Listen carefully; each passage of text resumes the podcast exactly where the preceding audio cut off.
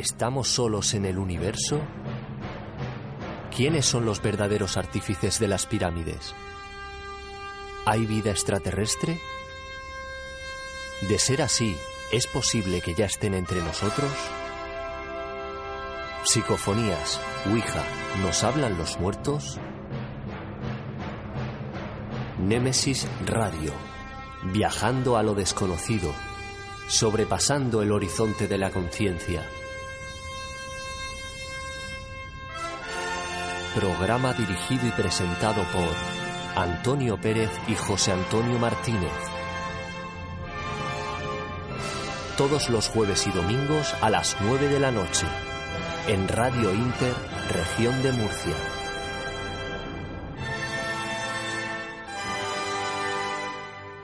Némesis Radio.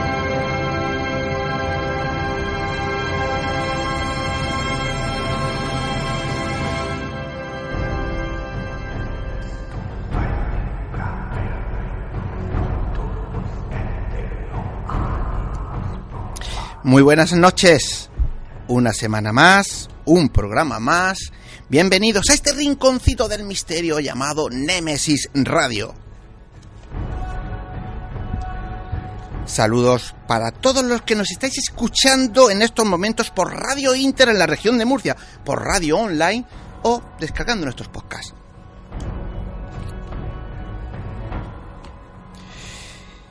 Decir que un saludo para todos, para todos los que estáis aquí, los que estáis en la región, los que estáis en España y los que estáis en otros lugares del mundo, porque desde hace muchísimo tiempo sabemos que nos escuchan desde cualquier rincón del mundo y eso es algo que os tenemos que agradecer.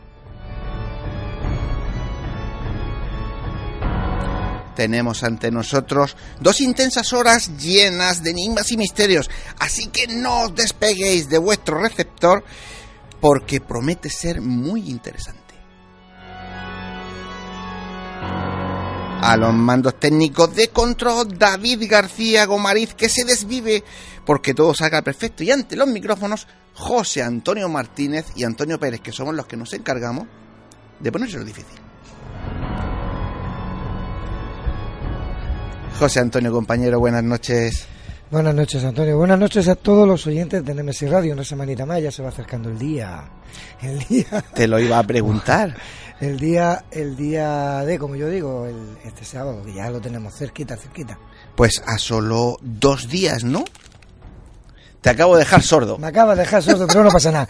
Esto es radio en directo. Que es nada, que... no hay ningún problema, que en el auditorio de la alberca, a las 7 menos cuarto, que vayan un poquito antes. Eh, que es importante y que no pueden faltar, que es gratis, que tienen que simplemente acercarse y decir, quiero 300 entradas. O 500. O por lo menos. Que cojan su ticket porque hay que medir el aforo, lógicamente, es algo que nos exige dos horas antes van a, van a estar las taquillas abiertas y obviamente pueden coger las que necesiten. Perfecto. Recordar que eh, hemos citado a la gente a las eh, 18.45 porque a las 19, estamos hablando de un programa en directo, vamos a empezar a las 19 horas en punto, a las 7 de la tarde. El que llegue 5 minutos tarde se encontrará el programa empezado, el que llegue 20 minutos se habrá perdido la primera parte, que es donde vamos a hablar de la investigación realizada precisamente en la alberca, en la que tenemos psicofonías, teleplastias, alguna imagen tenemos resultados espectaculares. Pues sí, y nada, que, se lo comenten a toda la gente que puedan, eh, familia, amigos, compañeros, porque merece la pena eh, disfrutar esas dos horitas de misterio. Terminamos a las nueve y enseguida a cenar. Efectivamente. Bueno, pues dicho todo lo anterior, venga, vamos con los contenidos del programa de esta noche, que son muchos y muy buenos. Perfecto.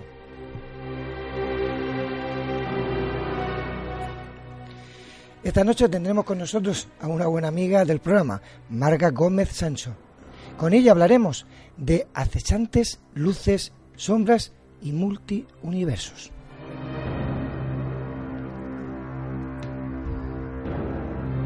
También tendremos en nuestra, como siempre, nuestra compañera Ana Teiser, que en la puerta oculta nos hablará de espíritus protectores.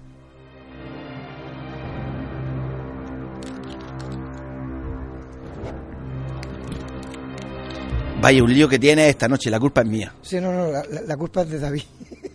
mientras que hayan críos, la culpa es de ellos. Pues seguimos. En nuestra sección de crímenes, nuestra compañera Mercedes García Velasco, pues nos trae el resucitado de Abarán.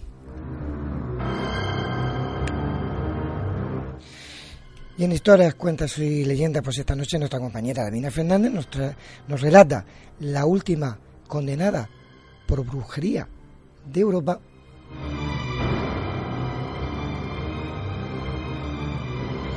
Y en nuestro debate pues tenemos como siempre mucha tela que cortar.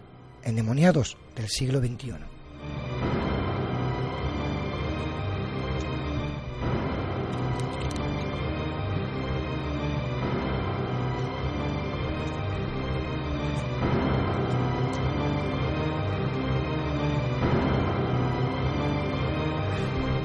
El camino es largo y está a punto de comenzar.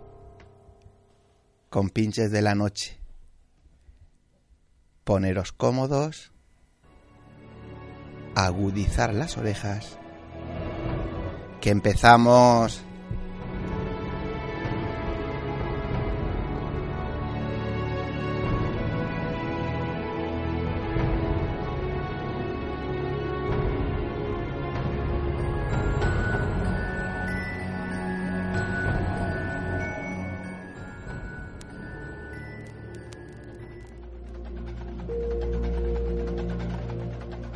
Si quieres realizarnos una pregunta, cualquier duda o aclaración, toma nota de nuestro WhatsApp 643 08 37 23. Nemesis Radio, tu programa de misterio.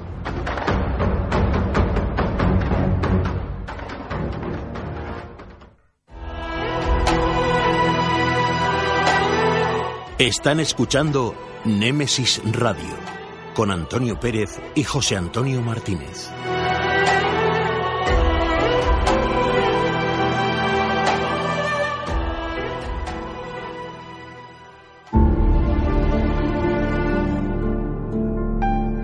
Entrevistas, conocimientos, inteligencia, experiencia. Iniciamos la entrevista de la semana.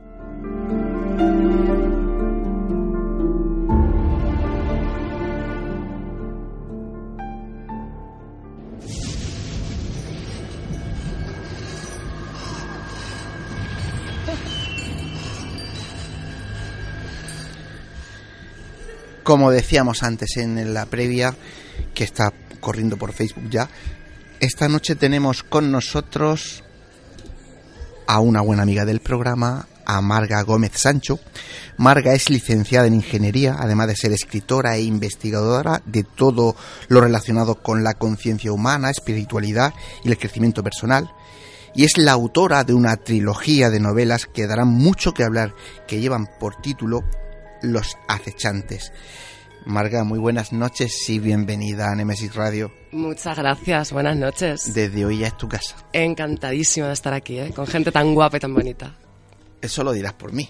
lo digo por las chicas, en primer lugar. Ah, bueno, claro, claro. No, es que como José Antonio siempre dice que él es el harto y el guapo. y los varones. no sé quién, no sé quién destaca entre tantos. Eh, pues tú como siempre presentador, a mí. bueno, como tenemos um, que esto es radio poco tiempo y muchísimas cosas, porque eh, la historia de esto es que eh, yo he leído el primero de los acechantes, he ojeado el segundo, yo nunca miento, digo la verdad, te lo he dicho fuera de antena, te lo digo ahora, no me da tiempo a ver el tercero. Y, me llama mucho la atención porque hace muy poco también presentamos aquí el, libro de, mi hija, de, Virginia, y resulta que, parece como si se hubiese puesto de acuerdo y, y, tocáis una temática que, bueno, mucha gente, la mayoría piensan que es pura fantasía, pero bueno, vamos a ir desglosando y vamos a ir viendo cosas que después cada uno pues eh, se quede con lo que a ellos les interese. Y para unos será fantasía, para otros será otro mundo, universos paralelos, otras cosas, porque bueno, nunca lo vamos a saber, ¿verdad? A mí, en relación a lo que dices, me llama la atención eh, compartir tema con tu hija. Y es porque yo creo que hay un conocimiento que tiene que ser revelado. Es como que muchas personas estamos accediendo a la misma fuente de conocimiento y cada uno la muestra en su área de trabajo como puede. Unos con la escritura, otros con la arquitectura, pintura, eh, en radio. algo, algo se tiene que, que revelar. Es el momento. Algo se está moviendo. Sí. He leído por ahí que esta trilogía de novelas redactadas redactada y después me contarás cómo. En 14 meses eh, eh, que crean en ti una auténtica catarsis eh, bueno primero vamos por parte. Primero cómo una señora como una ingeniera llega a embarcarse en esta locura de escribir una trilogía además tan controvertida como los acechantes. A ver, esto tiene un gran trabajo detrás, obviamente. Yo empecé en esto, en, en estos temas que a todos interesan desde niña llevo una larga trayectoria de investigación, de estudio, como imagino que todos los que estamos aquí y la mayoría de, lo que de los que nos escuchan. Y esto es como, digamos, el estallido final. Un buen día algo hizo clic en mi cabeza, todas las piezas se alinearon, el conocimiento se asentó y surgió, surgió la historia. Y la historia fue surgiendo a medida que, que se iba destrenzando. Yo me sentaba cada día delante del ordenador y no sabía muy bien cómo iba a desarrollarse la historia. ¿Pero te lo redactan? Eh, como si me lo redactan, si me lo dictan o qué. Sí, sí, sí, si te lo dictan. Porque claro, a ver, mm, a mí que me cuesta Dios y ayuda eh, escribir un guion de cada programa. Además, me piden mucha gente, me han pedido muchas cosas de revistas y todo que escriba. Digo, yo sé hacer informes de investigación, pero escribir me cuesta mucho. Bueno, tres libros en 14 meses, no sé. Pues lo fíjate, tres libros en 14 meses y el segundo en 24 días prácticamente yo veía en mi cabeza las cosas y directamente las contaba. Entonces yo, ya, ya te digo, muy, muy bien no sabía cómo se iba a ir desenvolviendo la historia pero de alguna manera me conectaba o me, las musas me han hablado muy, muy de cerca al oído. Y la verdad es que es una experiencia muy bonita, muy enriquecedora y de aprender infinidad de cosas que se, que se muestran aquí. Eh, estamos hablando, lógicamente, de, fantasía, estamos hablando de surrealismo, Mm, hablamos de de un plumazo apartamos la, la fantasía de surrealismo y hablamos de realidades paralelas? Vamos a ver, lo que se muestra en estos libros son. se habla de otros mundos que realmente están en este. Lo que pasa es que son inaprehensibles para nosotros, porque eh, afortunada o desafortunadamente vivimos en la tridimensionalidad y no tenemos acceso a infinidad de rangos de frecuencias, a infinidad de ondas sonoras que se salen de nuestro espectro audible, pero ahí hay un mundo fuera que se, que se está desarrollando. Hay gente que tiene acceso a ellos, muchos de vosotros mismos con vuestra labor de, estudio de psicofonías, de, de, investigación del otro lado, vosotros mismos tocáis con los dedos el otro lado y bueno, pues en cierta manera se describen aquí en estas novelas. Claro, pero tú catalogas, y lo estás diciendo, esto, eh, estos libros, estos ensayos, estas novelas, como novelas, quizá para ahorrarte el engorro de tener que soportar esos comentarios, esas críticas de esos detractores, incluso, ¿por qué no decirlo? Pues eh, esas burlas que en ocasiones nos crean, ¿no?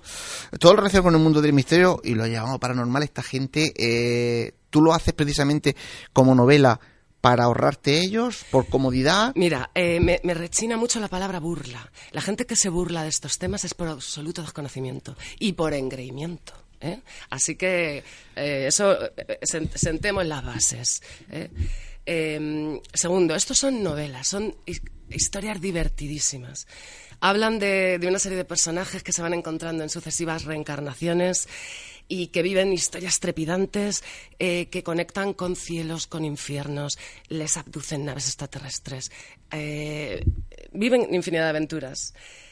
Pero, eh, entretejida en la historia, pues claro que hay una serie de, de perlas espirituales, de, de perlitas de conocimiento Mm, pero son novelas, son novelas además que a los lectores les van a encantar y les van a hacer reír, les van a hacer aprender y, bueno, y dependiendo del conocimiento que tengan de estos temas, van a llegar más o menos profundo, ¿no? Van a captar el fondo de la historia o no. Sí, después te preguntaré sobre eso. Es que es curioso porque en el siglo XVIII, siglo XIX, por, no irnos más atrás, pues todo lo relacionado con la parapsicología era muy natural, ¿no? Además estaba a la orden del día, salían publicaciones, vamos, era pues el, del día a día. Sin embargo, nos metemos en siglo XX y ya prácticamente, vamos, somos mm, casi unos apestados los que hablamos de este tipo de temas, ¿no? ¿Sabes cuándo pasó eso, Antonio? Eso pasó cuando la ciencia, la ciencia mató a Dios. Efectivamente. La ciencia mató a Dios y ahora todo lo que no esté explicado científicamente eh, directamente es una basura. Y, Bueno. Sí, sí, te digo, no, te entiendo, entiendo ese concepto, pero yo nunca lo he compartido. No, no, ni yo, para nada. Porque, Los que estamos aquí no lo compartimos. ¿Por qué no? No, porque la ciencia explica lo que explica y no explica lo que no puede explicar. Tiene sus limitaciones. Yo, por eso, Miguel Ángel Pertierra, un buen amigo, él dice que a él le gusta hablar, hablar de lo inexplicado, pero no de lo inexplicable, porque lo que hoy es inexplicable seguramente mañana será explicado, ¿no? Entonces, es un concepto que la gente pues empieza a, a olvidar y es que eh, no es más verdad una cosa porque se pueda refutar o no científicamente. Pero bueno, ahí entraríamos en otras cosas. ¿Tú crees que los rostros del misterio, fíjate lo que estoy diciendo, por llamarlo de alguna manera, se van de nuevo en esta en este siglo XXI insinuando, es decir, van asomando las orejitas. Lo que hablábamos antes de que gente como tú o como Virginia empecéis a escribir sobre esos universos paralelos, esos seres que vibran en diferente onda que nosotros, pero mm, no, no los vemos, pero están aquí. Sin duda. Yo más que eh, del misterio, a mí me gusta hablar de la, de la conciencia, de la espiritualidad. De la conciencia porque al final... Más misterioso que eso. Claro, es que al final el mundo, ¿a qué se reduce? El mundo es una experiencia interna. Y es una experiencia solitaria y, única. Eh, y, entonces, está, a ver, es súper interesante pues investigar estos temas del misterio, pero yo creo que llega, llega un momento en que tenemos que tomar las riendas de nuestra vida y empezar a trabajar en lo que es uno mismo, ¿no? Uno mismo, su interacción con los demás, su conciencia, sus, sus defectos y su trayectoria de vida, pienso yo. Otra de las cosas que, he leído en tu libro es que estos personajes en esta trilogía pues eh, se reencarnan, ¿no? Sí, claro. Eh, la esencia del ser humano perdura y para habitar en, diferentes en diferentes épocas. Pero ¿tú crees que eh, se llega a recordar. Es decir, ese conocimiento agásico que, que vamos adquiriendo en algún momento determinado en vida, se recuerda porque dice, bueno, eso ya lo descubrirás cuando te mueras. ¿En vida llegamos a recuperar alguna vez eso? Bueno, hay gente que dice que sí. Yo en mi caso eh, no voy a hablar de mis experiencias. Primero, ¿es, ¿existe la reencarnación? No se sabe. Aquí es difícil eh, afirmar cosas porque siempre nos movemos en el, en, el, eh, en el campo de la especulación y de la creencia. Y al final hablamos de creencias, porque es difícil experimentar estos temas y, hablar con rotundidad, ¿no? Si se mantiene o se pueden recordar vidas pasadas, hay gente que lo ha hecho. Hay gente a la que le vienen em, recuerdos de otras vidas que quizá no sean de vidas propias, sino que de alguna manera accede a esos archivos acásicos, a esa memoria del mundo y con lo que conectas con el recuerdo de otras cosas, de otras personas, de otras vidas es difícil de, diferenciar, ¿no? Si son recuerdos propios o es un acceso a esa información que está inherente. Eh, eh, la información está ahí solo hay que agarrar la mano y tocarla, ¿no? Sí. Entonces, mm, cuando uno eleva la conciencia y, conecta con esos planos superiores, ¿dónde está entrando?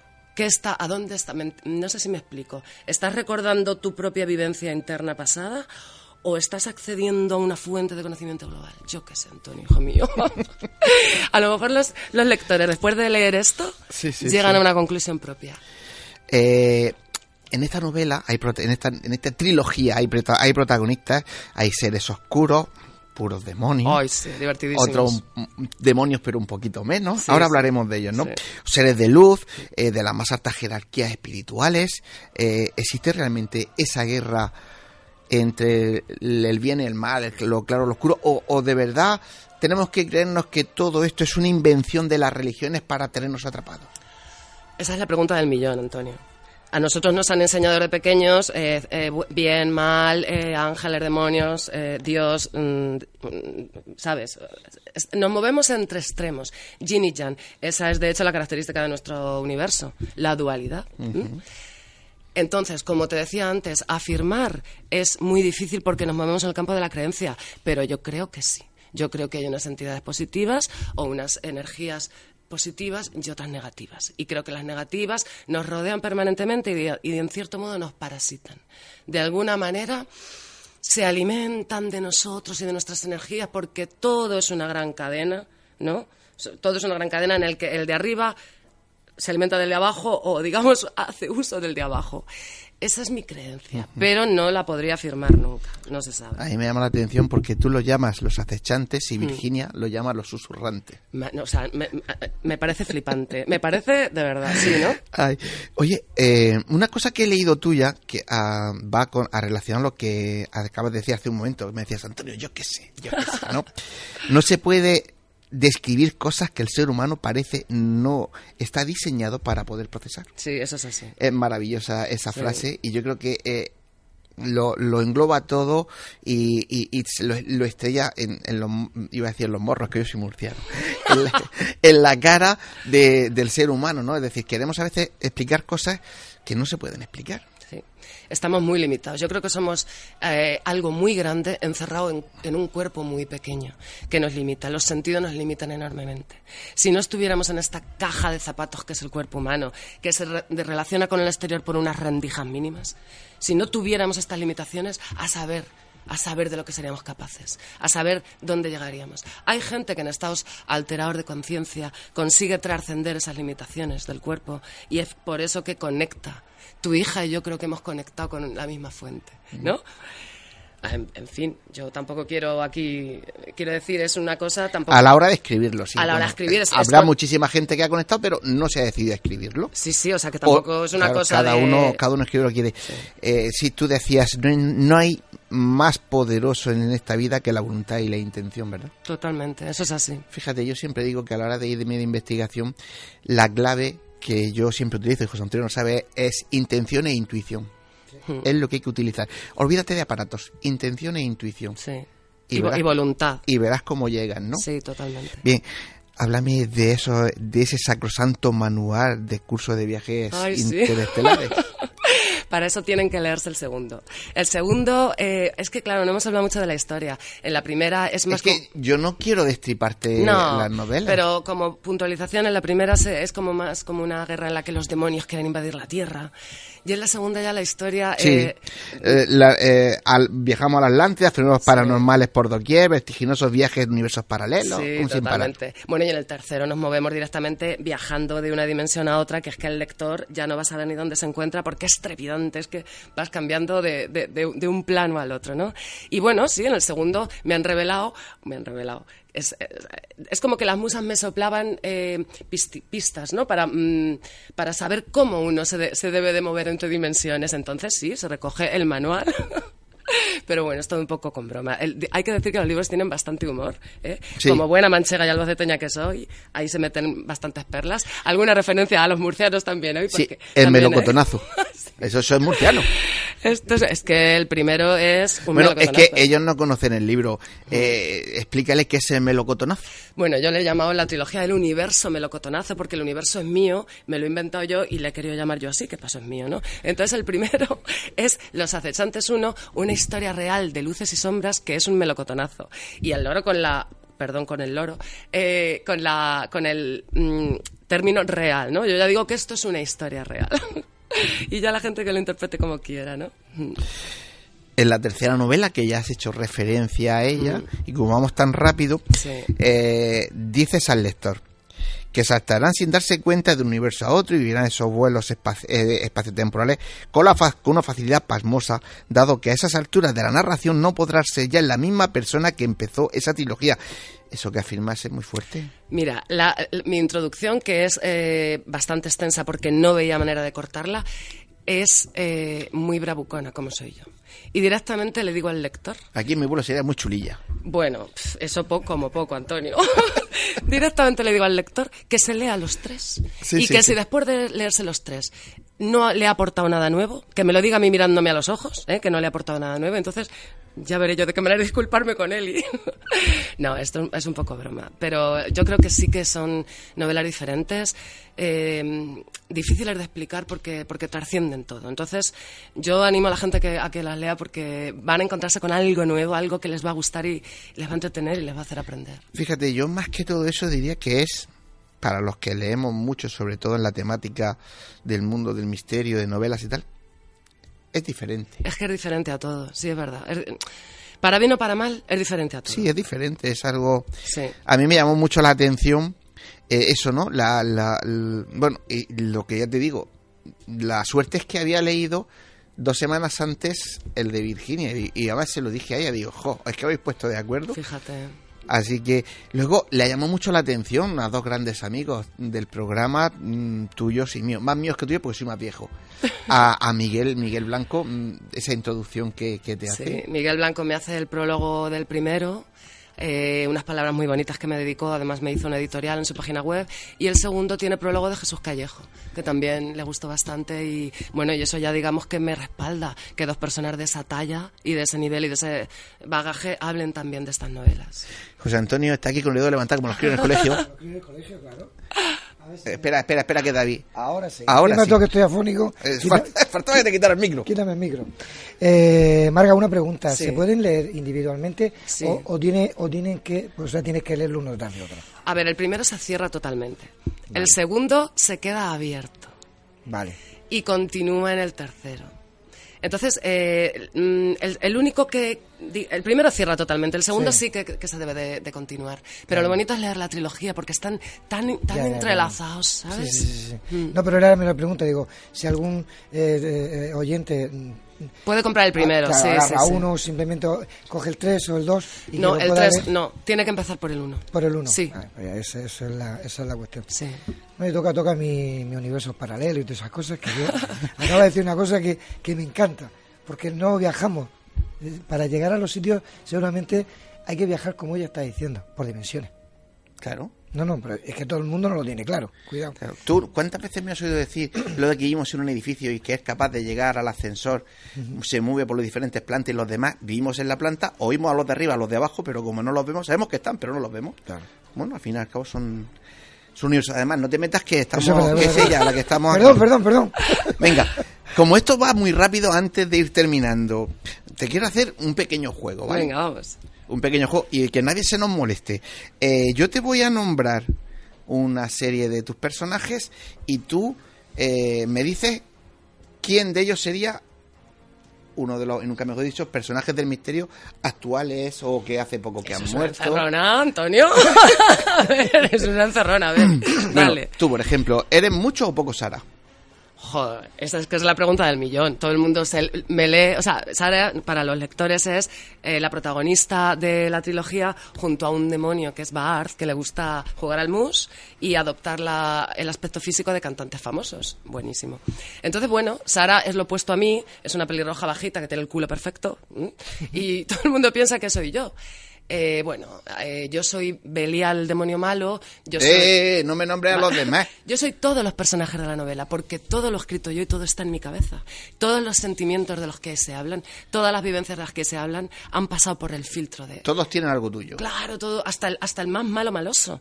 No, no, esos son los que más. Pues, pues, pues, pues, pues, pues probablemente, Antonio. Pues probablemente. Bien, ¿quién es para ti tu Heraclio? Heraclio es un personaje real, fíjate.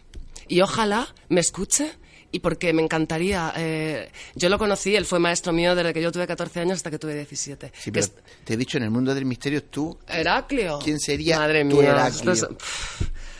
A ver, para mí mi Heraclio sería Miguel Blanco, que ha sido, digamos, mi mentor muchos años y es, un, es el decano del misterio en España. Claro, Así es. está bien. Bueno, es tu, es tu Sí. opinión y yo... Y yo Cuidado, pero te con, a decir, con la- todos los matices, porque luego en el tercero la historia pega un, pega un giro que no quiero desvelar. No. Digamos, estamos hablando del primero, ¿vale? En el primero, porque luego ya la historia se desarrolla de otra Por manera. supuesto, y a cada uno ya se ha reencarnado. en Sí, y entonces ya ya, otra luego se viven historias diferentes y ya la, la historia cambia. Bien, ¿y tu Bart? Ese que siendo un demonio menor no es tan malo. Bart, Bart somos todos, ¿sabes? Todos tenemos algo de Bart. No te mojas. No, claro que no me mojo. Mójate, ¿quién puede ser el demonio? Yo De sé. personajes del misterio. Sí, de personajes del Pues tengo aquí uno delante que me está mirando. También- ¿eh? también te vale, lo que es pasa- un poco pícaro. Lo que pasa que yo no te, yo no te puedo crear problemas. Yo quería que te, que te metieras, que voy a chichar ahí, yo no sé. No puedo, no puedo hablar mal de nadie.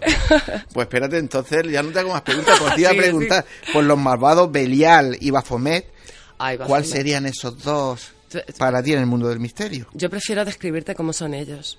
que Venga, no, que no descríbelo, descríbelo. Bueno, pues, ¿sí? ¿Hablamos de ellos o qué? Sí. Baphomet aparece, en el primero aparece Belial, que es el demonio malo que quiere conquistar el mundo, pero luego en el segundo quien aparece es eh, Baphomet. ¿Quién es más fuerte? Además que tiene toda una iconografía detrás con su cornamenta, sus pechos de mujer y bueno y la historia es muy divertida porque le hacen un eh, pues un ritual, unas ceremonias de sacrificio, pero quien aparece en su lugar es otra persona. En fin, la, la historia pega muchos giros. También aparecen los amos del mundo, los señores que están en la sombra gobernando y moviendo los hilos. No, no, tú sigue. Es que yo, eh, yo tengo que entrevistarte y seguir manejando el programa. Claro, de repente ha empezado mucha actividad en el, sí, en siempre, siempre, siempre. Eh, bueno, el elfo Silverio. Ay, Silverio, es divertidísimo. El, el, elfo Silverio un día apareció vestido de verde de los pies a la cabeza. Fíjate, yo para mí eh, que el elfo Silverio iba a ser Miguel. Sí, es que, a Porque ver. es que yo a Miguel, desde que lo conozco toda mi vida, puedes preguntarle, yo lo he Es llamado... como un elfo, ¿no? Sí. Yo lo he llamado duende. Sí. De hecho, yo lo llamo, yo, lo, cuando yo digo duende y él se gira. Sí, es así como muy, muy esquivo, ¿no? Muy rapidillo. Bueno, ¿quién sería del mundo del misterio? Eh, eh, ¿Silverio? Sí. Bueno, Silverio sin duda Jesús Callejo.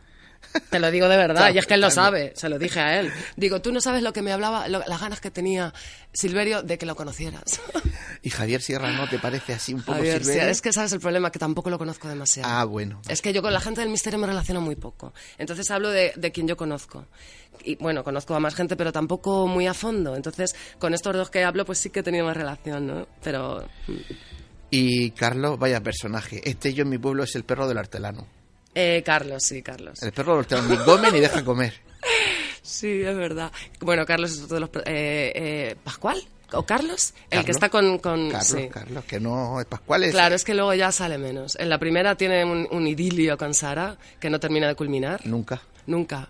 Eh, ah, él sabrá. Y, y, bueno, Sara se alivia por las tierras inglesas. No despistas. Bueno, y ya nos quedamos con Pascual, con el, Sí, el que el parece que no es nadie, pero al bueno, final... bueno, Pascual tiene una trascendencia a las novelas brutales, sí. Al final, en el tercero, no te digo el, el giro que pega, ¿eh? Porque esa es otra, que es lo que te decía. Unos personajes que en la primera parte son buenos y nobles, en la segunda cambian y se vuelven malísimos. Entonces, así como Sara en la, primer, en la primera novela es una persona tremendamente espiritual, en la segunda pega un giro. ¿Sabes? Y a, y a Pascual le pasa lo mismo. Es un bonachón que luego, en la siguiente encarnación, por lo que sea, cambia su carácter y salen todos los defectos que, en la anterior encarnación no ha demostrado, ¿no? Entonces, pues yo creo que es un poco eh, diferentes eh, maneras de, de manifestarse en, en las encarnaciones que podemos tener, suponiendo que existan. Pues fíjate, sin darnos cuenta, acabamos de llegar al final de la entrevista. Solo recordar a nuestros oyentes que eh, ella se vende muy bien, su- sus novelas las vende muy bien, pero la verdad es que merecen la pena. Los acechantes 1, 2 y 3 de Magosa, pone aquí. Mago ese, así es mi seudónimo. Mago S.A., ¿no? Marga Gómez Sancho. Eh. ¿Dónde lo pueden encontrar? Pues mira, se consiguen, eh, se compran en Amazon. En la plataforma de Amazon escriben los acechantes y les salen tanto en formato digital como en papel. Pero podemos dar un correo electrónico porque yo los puedo mandar Pues por correo electrónico. Como no soy así bravucona, el correo electrónico es dios arroba losacechantes.es. Dios arroba losacechantes.es. Porque en la segunda novela Dios se acaba manifestando, cuidado. Pues eh, con eso nos vamos a quedar. Dios arroba losacechantes.es, la trilogía de los acechantes de Marga Gómez Sancho. Marga, de verdad que ha sido un placer tenerte Joder. con nosotros aquí. No te quejes porque no te vas a ir, te vamos a exprimir, te vas a quedar después con nosotros. Y ahora no te vayas muy lejos que escuches el programa por primera vez en directo y veas cómo se cuece de aquí, cómo me peleo. Menos más que estoy rodeado de mujeres. Oye, el que pueda alguno que me haga una foto porque estoy rodeado de mujeres. Que es lo dicho, que muchísimas gracias. Muchísimas gracias, de verdad. Continuamos.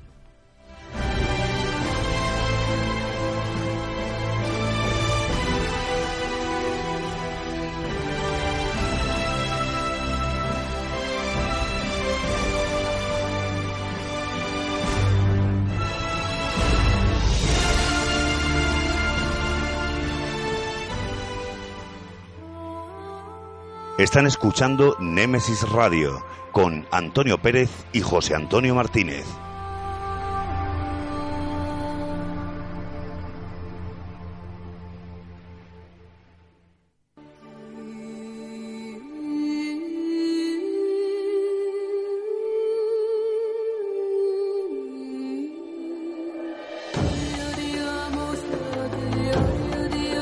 La puerta oculta, el espacio de Anna Taiser. Secretos ancestrales, la vida y la muerte, otras dimensiones, realidades paralelas. Cruzamos el umbral hacia el otro lado. La puerta oculta con Anna Taiser.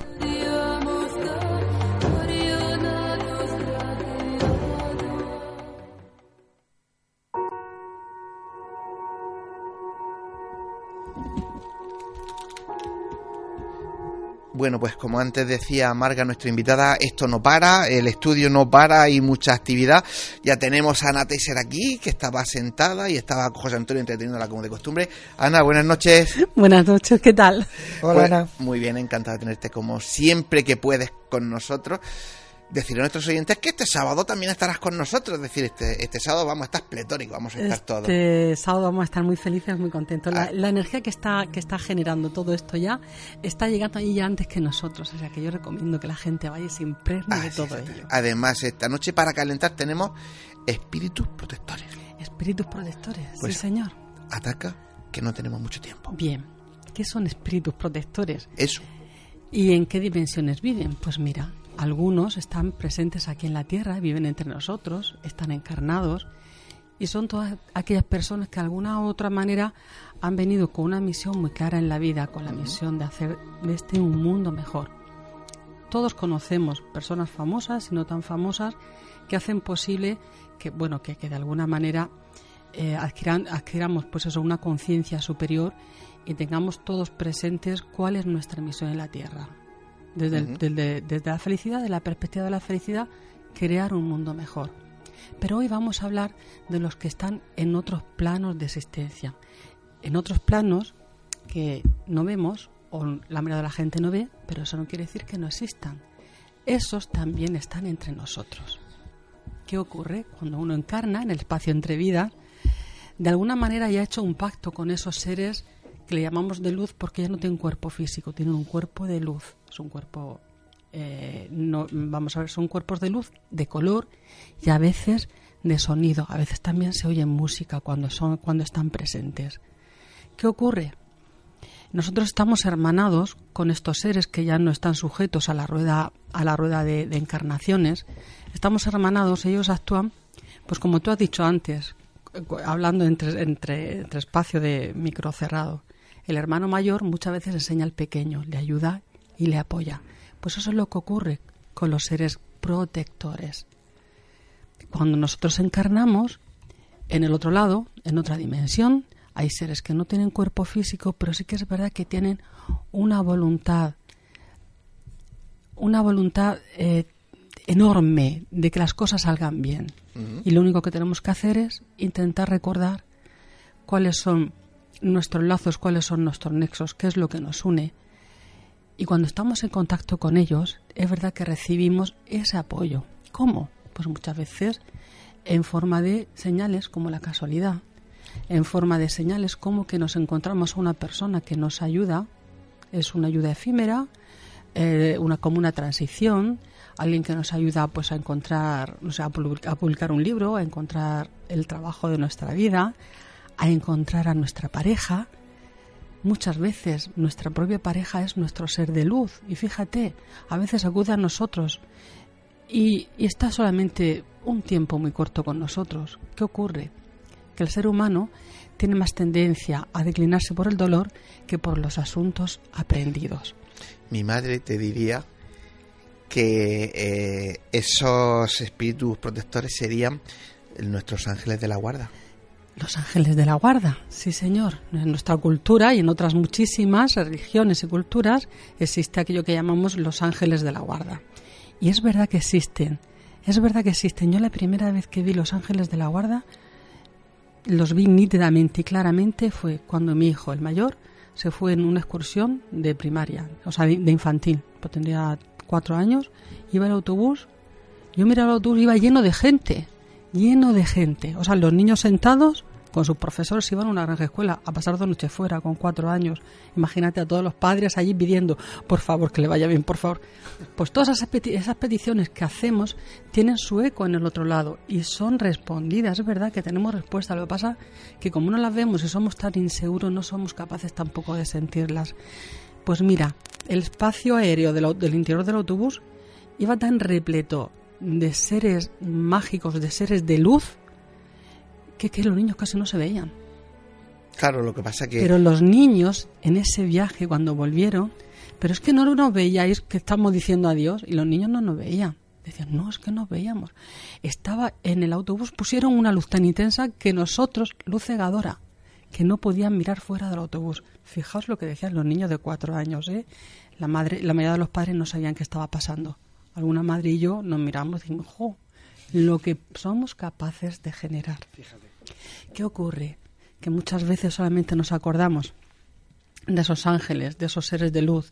A veces también vienen nuestros antepasados, madres, eh, abuelas, padres y abuelos, a prestarnos esa ayuda, porque han trascendido una vez fallecidos, una vez en el otro lado, han trascendido y son capaces de volver y prestar ese apoyo, esa ayuda.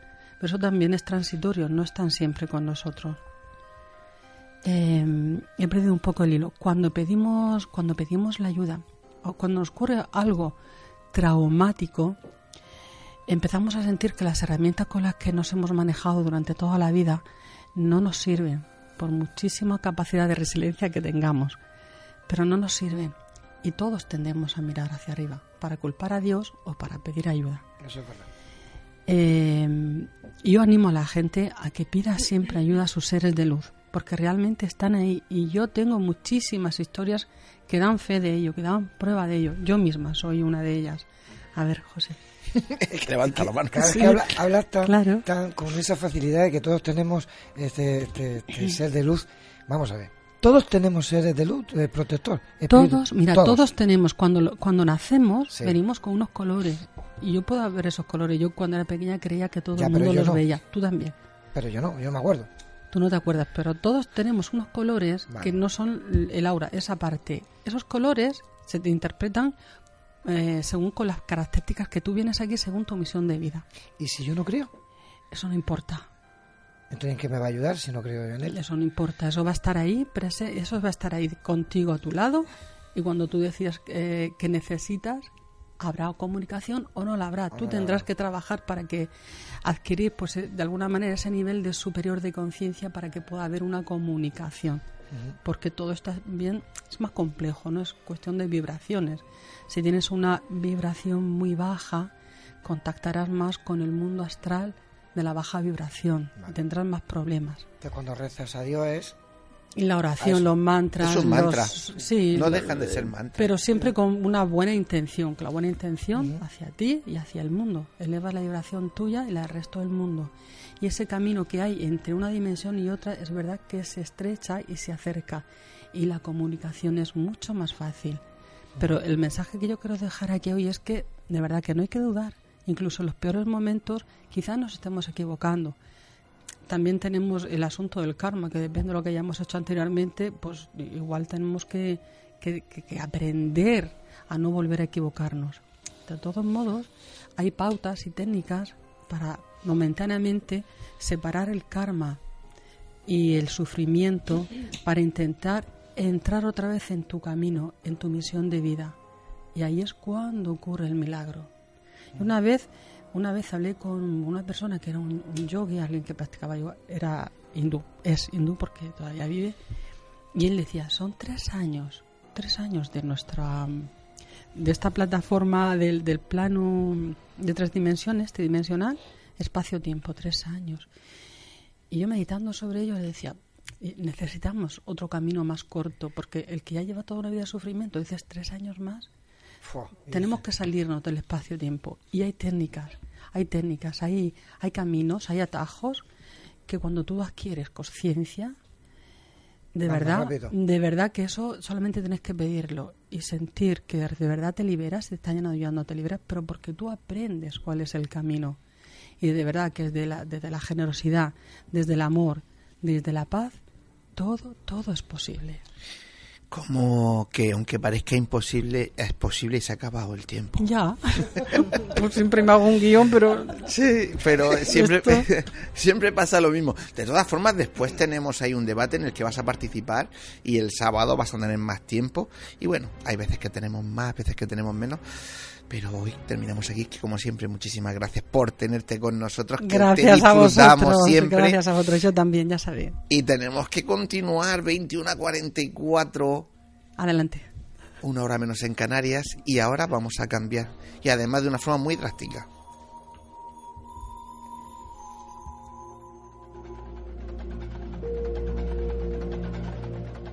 Si quieres realizarnos una pregunta, cualquier duda o aclaración, Toma nota de nuestro WhatsApp 643 08 37 23. Nemesis Radio, tu programa de misterio.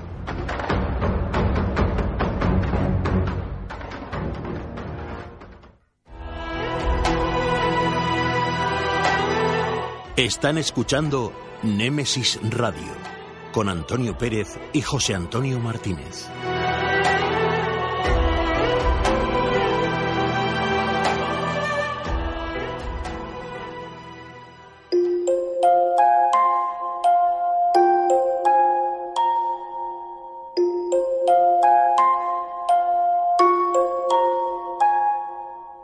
Es el momento. Es la hora de adentrarnos en el enigmático mundo de las historias, cuentos y leyendas.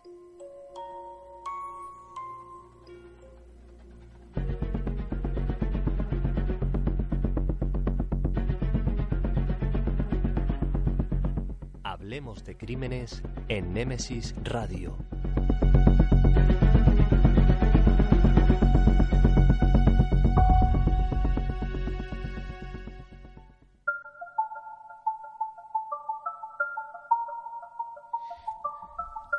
Sí, vamos a cambiar drásticamente. No podemos entrar en historias, cuentos y leyendas. Nos vamos a los crímenes, David. A los crímenes. En fin, esta noche tenemos con nosotros, como casi siempre en cuestión crímenes, a nuestra compañera Mercedes García Velasco, que viene a hablarnos, yo no sé si es un asesinato, ¿no? Porque lo ha titulado El resucitado de Abarán. Ella nos lo dirá ahora. Mercedes, buenas noches. Muy buenas noches, Antonio, encantada de estar aquí. Como siempre, ya lo sé. El sábado ya sabes. Claro. Ahí estaré. Ah, eh, ¿Y el sábado? ¿De qué me vas a hablar el sábado? Pues eh, la segunda parte, los crímenes sin resolver de la región de Murcia. No, íbamos a hacer algo de Alcazares. Sí. Ah, vale, vale, vale. Perfecto. Así que ya sabéis, los aficionados a los crímenes, no podéis faltar el sábado a ese programa especial en directo. Mercedes, el resucitado de Abarán. Un muerto, no un muerto, asesinato, no asesinato. Tú no me dirás. Sí, un poquito una ensalada. Pues vamos con ella. Vamos con ella. Corría el mes de enero del año 1982, cuando todo un pueblo eh, se levantó. Eh, bueno, pues completamente asombrado de ver los titulares que corrían en la prensa, porque eh, la prensa titulaba así a este extraño suceso, el resucitado de Abarán, el aparecido una persona que, bueno, eh, su aparición no tenía nada que ver con ningún tema fantasmal, pero, eh, bueno, era un retornado a la vida de alguna manera. Ocurrió que Antonio eh, Tornero Quintana, un pescadero de dicha localidad, pues, bueno, casado, padre de cuatro hijos, pues se le ocurrió idear un maquiavélico plan un pseudocidio que se llama, que es bueno, pues, simular la muerte propia de uno mismo y bueno, que bien podía haber inspirado a la película Perdición del año 1944 en blanco y negro, que también va sobre una estafa a una compañía de seguros. Y en este caso, pues bueno, se le ocurrió, eh, acosado por las deudas que tenía, pues se le ocurrió realizar este plan. Bueno, como digo, él pretendía pues eh, estafar a una compañía de seguros, simular su muerte para estafar a una compañía de seguros y que su familia cobrara la cantidad de dos millones de las antiguas pesetas, que era bastante dinero en aquella época. Bueno, eh, yo lo he titulado como el plan A y el plan B de esta persona. Eh, para ello se dirigió con sigilo la madrugada del 10 al 11 de enero de dicho año con su SEA 131 al cementerio de esta localidad de Abarán y con cierto sigilo en la madrugada paró su vehículo a las puertas del cementerio, rompió el nicho, la losa y sacó a un conocido, Jesús Gómez, un vecino de la localidad que, bueno, pues este hombre había muerto dos días antes, el 8 de enero, en un accidente de motocicleta. Aprovechó esta oportunidad para sacar al finado, lo envolvió, lo subió al vehículo, a su maletero, y arrancó dirección a Blanca, que está a 10 kilómetros de Abará. Bueno, allí paró en una cuneta cercana a un barranco y el plan era quitarse la ropa, ponérsela a este doble, ponerle sus zapatos, un reloj de pulsera que llevaba que le colocó en la mano izquierda del finado, un mechero que le metió en el bolsillo y con todo eso, pues en su propio coche lo subió en la zona del conductor, le abrochó el cinturón de seguridad y lanzó el coche por el barranco. Como ya se pueden imaginar nuestros oyentes, pues claro, el coche quedó totalmente destrozado y además se quemó, se incendió, con lo cual el cadáver, cuando los cuerpos de, y fuerzas de seguridad de la Guardia Civil fueron a ver el estado del coche y, del, y de la persona que yacía dentro, estaba totalmente carbonizado. Ante eso, pues bueno, pues eh, la Guardia Civil abrió diligencia y claro, eh, llamó a parientes, a la supuesta viuda le dijo que si reconocía en verdad a esta persona como a su difunto esposo. Claro, pues la señora, viendo en base a los objetos que portaba el, fallecido y la matrícula del coche que era el suyo, pues dictaminó que sí, que firmó el acta de reconocimiento en base a los objetos y dijo que sí, que ese era su marido. Bueno, aquí queda la cosa. Pero, eh, bueno, pues mientras Antonio ya, ya, hacía lejos de allí, ya había cogido en tren eh, para ir a Madrid, luego había cogido un avión y se había ido a Las Palmas de Gran Canaria, donde se había alojado en una humilde pensión, con, con algo de dinero, no llevaba mucho. Pero pasaba el tiempo y la viuda, convencida por amigos y familiares, pues pensó que debía, sí, reclamar el seguro de vida. Para ello fue a reclamarlo, pero la compañía sospechaba de algo, algo había ahí que le sonaba algo turbio, sí, le chirriaba. No lo tenían muy claro, ¿no? Entonces, eso, esos datos los comunicaron a la policía, esa pequeña investigación que inició la, la compañía de seguro. Y ya la policía, con la mosca en la oreja, pues esperó un poco a ver qué, qué pasaba, ¿no? Mientras tanto, como digo, el pescadero ya disfrutando allí en las palmas de Gran Canaria, pues se le ocurrió ejecutar el plan B, que es lo que yo digo, el plan B. Bueno, pues ¿en qué consistía? Pues eh, él pensaba que con el tiempo la viuda iba a cobrar esos dos millones de antiguas pesetas y que, bueno, que de alguna manera ella lo aceptaría y podrían vivir juntos de una manera desahogada. Hombre. Acomodada, ¿no? Que la convencería. Pero resulta que, como se le acababa el dinero y necesitaba dinero para pagar esa pensión y los gastos de manutención, se le ocurrió llamar a su cuñado para pedirle dinero. ¿Y qué pasó? El cuñado, pensando que era eh, que lo estaban extorsionando, porque el, cuñado había ido días antes a su propio entierro, al entierro de su cuñado. Entonces, pensando que era una extorsión, una farsa y una mentira, pues se acudió a la policía y, claro, pues eso, lo, lo que pasa. Que en pocos días lo detuvieron, lo localizaron, lo detuvieron y, claro, pues se le hizo un juicio bastante rápido y, bueno, le cayó una condena, pues, como se puede uno imaginar, fue de un año y un día por intento de estafa al seguro y de cuatro meses y un día por, por profanación del cadáver. Su abogado, eh, un tal Mariano, pues alegó que no, que no, no había existido esa profanación. Claro, el cadáver estaba carbonizado y que él, el, el, acusado, pues realmente apreciaba a su amigo, porque es que además eran conocidos. Pero como no es profanación, si lo ha sacado de la tumba, se lo ha llevado, lo ha montado en el coche, lo ha tirado al barranco y le ha pegado fuego. Sí, pero ya sabes cómo son las argucias de los abogados. Que siempre hay que buscar un poco ahí el punto del abogado del diablo. Lleva que por aquí hay alguno. sí, bueno, pues siempre hay que intentar, pues eso, defender a tu cliente, entonces, pues, pues eso es lo que pasa. Pero bueno, sí, le cayó esa condena. La verdad es que le cayó más por intento de estafa que por profanación de cadáver algo que ya, pues bueno, las leyes van cambiando un poco. Y bueno, pues, eh, ¿qué pasó después? Pues nada, se dice que consiguió el perdón de su mujer, se trasladó a Novelda, de donde era su cuñado, con sus cuatro hijos, y que ahora, ahora trabaja en una cantera de mármol.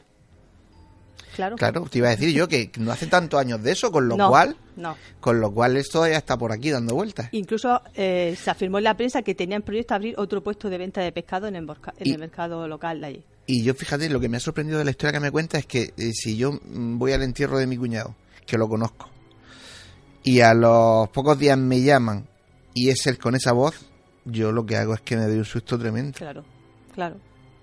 Claro, de hecho, él pensaba llamar a su mujer, su mujer no sabía absolutamente nada de Nadie- este plan. nada- nadie sabía. lo sabía. Era un plan que había llevado en plan individual. Entonces Ajá. nadie lo sabía. Él pensaba que su mujer, claro, la llamaría, tendría un sobresalto, pero que después de eso la convencería y que, que bueno, que tendrían esa nueva vida, ¿no? Tenemos otros casos, aquí en la región de Murcia tenemos un camionero murciano eh, con residencia en Francia que fingió su propia muerte con varias compañías de seguros, porque tenía contratado con varias compañías y cobró todas ellas, además. A este le salió bien y no contento con eso, con algunas de ellas, en vez de fallecimiento, simuló un accidente y que se quedaba tetrapléjico, con lo cual también cobró por ahí. Eso para que la gente se piense que solo en sus zonas hay este tipo de extorsiones, de crímenes, de sí, estafas. Sí. El, Y tengo más, y el tengo ser más. humano es un pillo, sí, pero hoy no nos va a dar No tiempo. da tiempo. El ser humano es un pillo y, y la verdad es que a mí lo que me sorprende es eh, la gente, la capacidad que tiene pues para ese desarraigo de eh, ir a, a- a un cementerio a sacar a un amigo, no sé, hay que tener, eso hay, que, Es debe- fuerte. hay que ser de una pasta especial, ¿no? Es fuerte, Antonio. Porque tú eres seguidora mucho del mundo de los crímenes. ¿Un asesino? ¿Cualquier persona somos un, un asesino en potencia o no? Bueno, se dice que todos llevamos ahí dentro la bestia, pero bueno, sí hay personas que se dejan llevar más por el lado oscuro, ¿no? También tenemos el lado oscuro de esta versión, que es en China, pues una persona simuló también eh, hacer lo mismo, o sea, simular su fallecimiento para cobrar el seguro, le salió mal porque la viuda en este caso tampoco sabía nada y en este caso se tiró a un estanque con los dos niños pequeños de 3 y 4 años y se ahogaron los tres después de dejar una nota de suicidio. Bueno, pues es una barbaridad lo que estamos escuchando. De- ya decía yo que cambiábamos de una forma muy drástica. Ahora vamos a suavizarnos un poquito, espero, espero. Y ya entraremos en el debate, que como siempre, Mercedes, un verdadero placer tenerte con nosotros. vosotros. Buscar cómo buscas, cómo vas escudriñando por ahí, cómo vas investigando, pues para traer esas, e- esos pequeños matices y detalles de estos casos que mucha gente conoce, pero no conoce todo lo que tú cuentas. Muy buen trabajo, muchas gracias. Muchas gracias. Me queda el debate. Ah, te queda otra que se queda en debate. Madre mía, que noche tenemos de debate. Bueno, pues eh, continuamos. Es 21 a 57, una hora menos en Canarias. Y continuamos, que esto no para.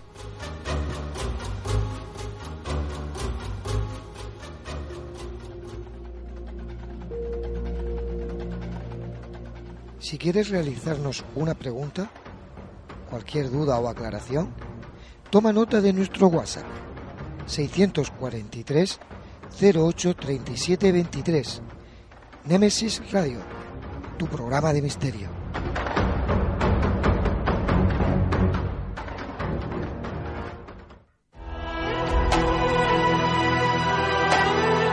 Están escuchando Némesis Radio con Antonio Pérez y José Antonio Martínez.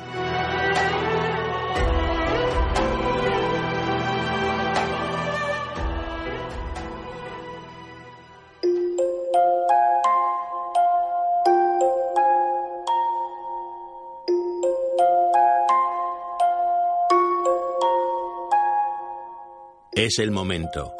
Es la hora de adentrarnos en el enigmático mundo de las historias, cuentos y leyendas.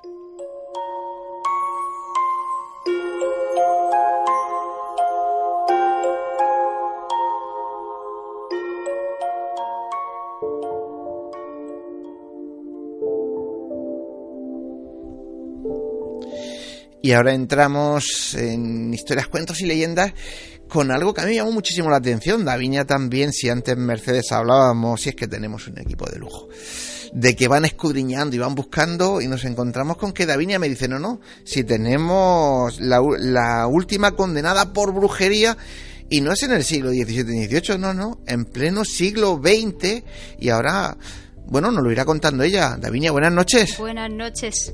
¿Con qué cara se queda uno cuando descubre que se está condenando a gente por brujería en la Segunda Guerra Mundial? A ¿Con mí... qué cara se le queda uno? Es que es, es surrealista, es increíble. Pues mira, ya no nos vamos a parar y directamente David te pone música y nos lo cuentas. Vamos.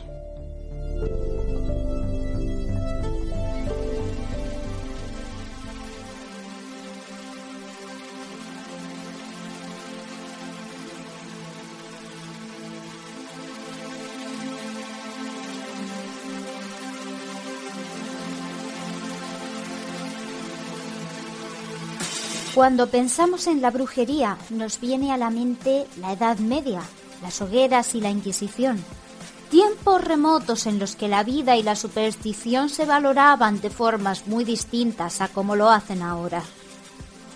Por eso, cuando escuchamos que en el año 1945, en plena Segunda Guerra Mundial, una mujer fue acusada y juzgada por brujería, no podemos evitar levantar las cejas sorprendidos.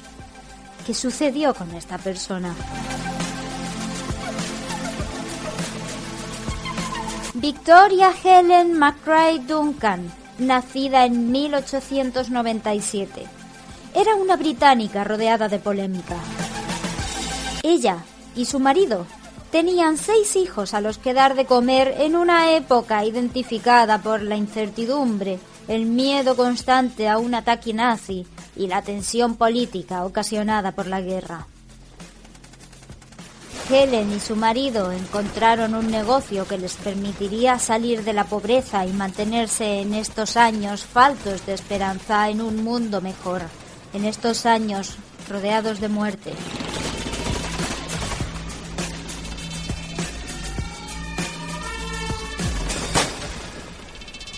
Y ese negocio fue el espiritismo.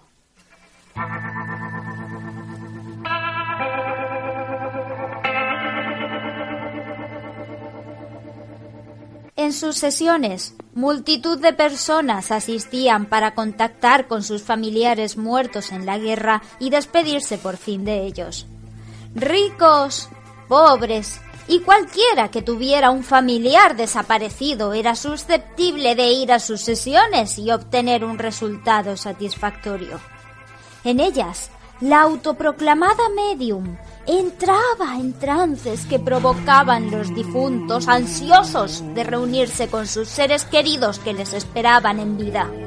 Ectoplasmas, Apariciones fantasmales y mensajes de tranquilidad inundaban una estancia llena de sensaciones intensas, de sustos y de lágrimas de los asistentes.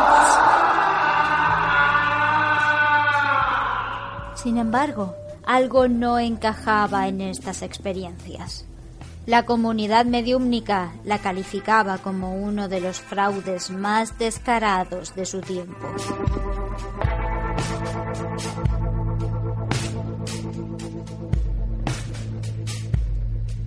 En las fotografías que ella misma se dejaba hacer, era posible ver con claridad lo burdo de sus sesiones.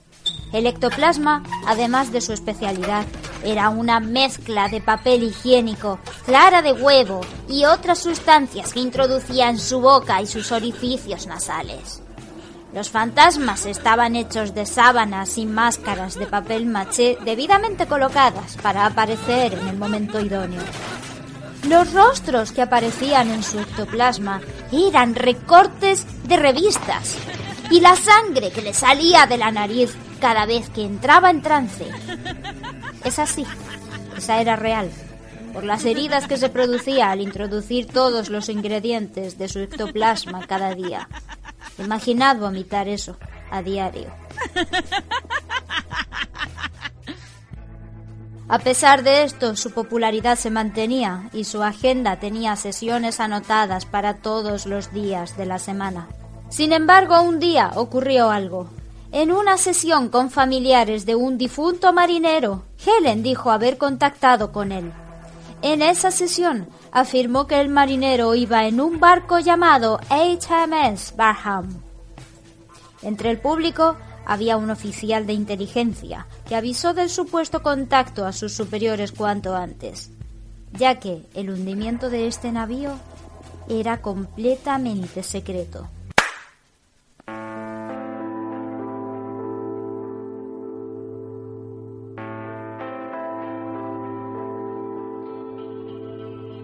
Se decidió que solo había tres explicaciones para que Helen tuviera esta información. O bien a alguien se le había escapado el comentario, o se trataba de una espía, o realmente había contactado con los espíritus. A partir de entonces, la falsa medium comenzó a ser vigilada de forma permanente.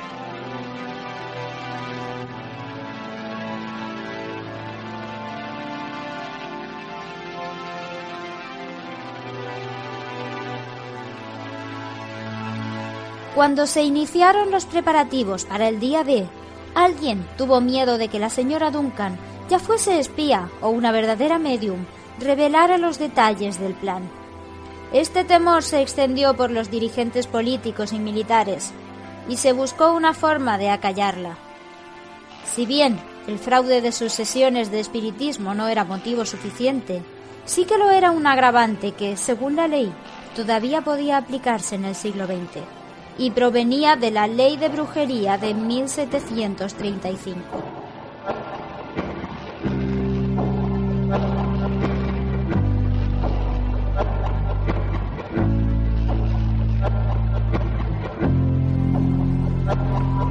Helen fue encarcelada durante nueve meses acusada de fraude espiritual. El fraude espiritual era un epígrafe de la ley de brujería de 1735 y esto se hizo pese a la negativa del presidente Churchill, que lo consideraba una soberana estupidez.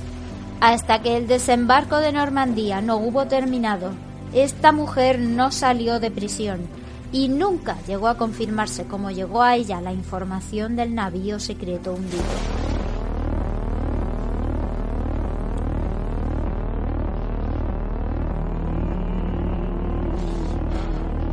Este caso de condena por brujería, surrealista en pleno siglo XX, fue el pistoletazo de salida con el que se iniciaron los trámites para derogar definitivamente la ley de brujería, que desapareció en el año 1951.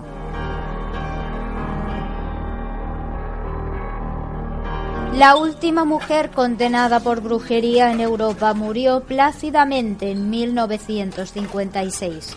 Lo hizo sin más consecuencias que nueve meses en prisión y la fortuna amasada durante sus años de patrañas perpetradas junto a su marido en su cálido hogar de Escocia, donde el horror de la guerra generaba dinero a los que daban paz y mensajes a los que ya se habían ido con ella para siempre.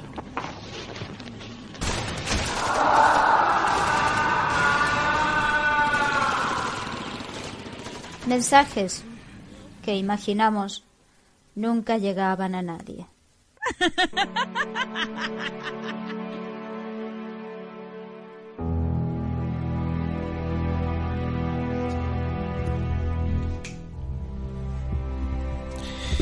Pues eh, como siempre un placer, Davinia. Qué bonito. Qué bonito lo haces. La gente se piensa que, lo haces con mm, todo montado, todo en estudio. Bueno, pues el que quiera ver cómo lo haces, que esté pasado mañana en el auditorio de la alberca para que descubra lo bien que lo hace sin necesidad de hacer montaje. Hay muchísimo ensayo detrás, hay mucha práctica, hay mucha medición de tiempos para combinar cada momento de la música, los tonos de voz. Esto lleva mucho trabajo y sí se hace perfectamente en directo. Y lo vamos a ver este sábado. Ay, ay, ay, que la gente no, no dude en ir porque se lo va a pasar muy bien. Pues eh, Davinia, como siempre, un placer y creo que no te quedas, así que nos vemos el sábado allí, en el auditorio de la alberca. Eso es, chicos, hasta el sábado. Venga, hasta luego, adiós.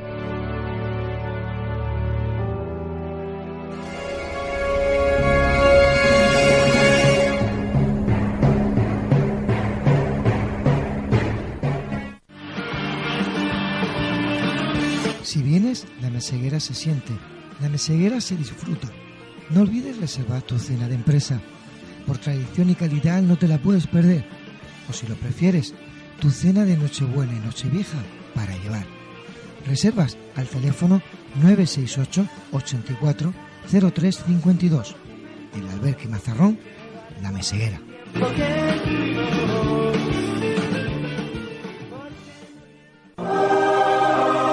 Fotos Orión Hay momentos importantes en tu vida que no puedes dejar pasar. Inmortaliza tu evento en fotografía y vídeo con Fotos Orión. Porque las cosas especiales solo ocurren una vez. Fotos Orión. Profesionalidad y confianza. Calle La Gloria, número 32, frente Antiguo Tornel, La Alberca, Murcia. Teléfono 868 94 30 13. Atraviesa por tu cuenta y riesgo la puerta cerrada que te lleva hacia un mundo oculto. ¿Quieres que investiguemos tu caso? Contacta con nosotros a través de nuestras vías de comunicación. Facebook, GOIS, Grupo Operativo de Investigación Sobrenatural. Canal de YouTube, GOIS Investigación. Deja tu visita y suscríbete. Para más información, escribe nuestro correo goisinvestigación.gmail.com ¿A qué esperas? Adéntrate.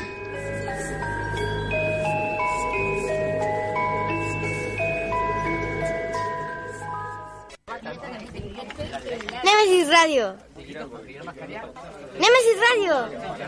Nemesis Radio. Nemesis Radio. Nemesis Radio. Nemesis Radio. Nemesis Radio.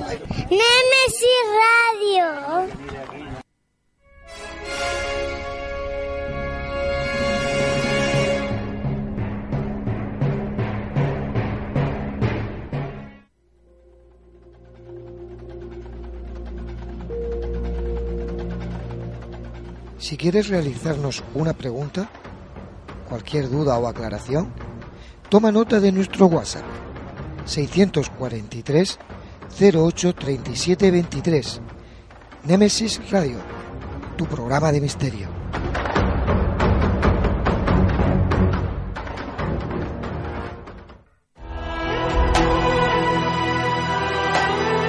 Están escuchando Némesis Radio con Antonio Pérez y José Antonio Martínez.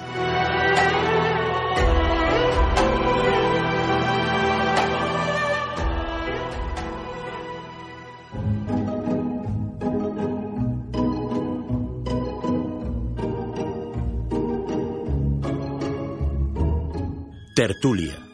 Un nuevo tema interesante nos llega a este debate.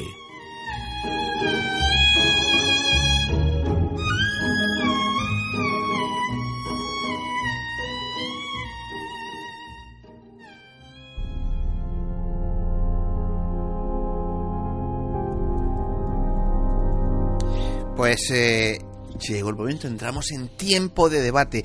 Y esta noche, pues como siempre, un tema polémico, esta semana basado en esos supuestos endemoniados del siglo XXI. ¿Hay todavía endemoniados? ¿No hay endemoniados? Sí, sí, sí, sí, ¿Es una invención de la iglesia? No, no, ¿Locos? no. Yo creo que habrá de todo, como en todos los casos. Siempre habrán casos que están justificados y casos que no. Pero- Pues eh, en tus manos dejo el programa. Pues muy bien, muchas gracias Antonio. Pues nada, eh, eh, antes de entrar hemos estado hablando precisamente de eso, que, endemoniados del siglo XXI, que hay muchísimos casos. Yo creo que por la, por la tecnología, por la información que tenemos, eh, ahora están más documentados que antes e incluso se podrían decir si son verdaderos o no con más facilidad o menos, aunque nunca sabremos si realmente están endemoniados o no están endemoniados. Antes de nada voy a presentar a los compañeros de aquí, de la mesa, los que van a estar aquí debatiendo o peleándose, como a mí me gusta, con mucha educación, como siempre digo. Pero bueno, los compañeros que van a estar aquí en la, en la mesa. Hoy no hemos dejado que se vaya a Marga Gómez Sancho. Sí, aquí estoy encantada. Bienvenida. Gracias. Ana Tyson. Aquí. Al pie del cañón. Aquí. Salvador Sandoval. Buenas noches. Mercedes García. Muy buenas noches de nuevo. Y José Ramón Sánchez. Hola, buenas noches. Pues eh, presentados los compañeros, yo sí voy a dar paso a la introducción que hoy nos la hace, como en otras ocasiones, nuestra compañera Cristina Rosagro, que la hace muy bien, y, la ha escrito, como no, nuestra compañera Ana. Así que nuestra compañera, si nos puede poner la introducción, la oímos y ahora eh, empezaremos con el debate.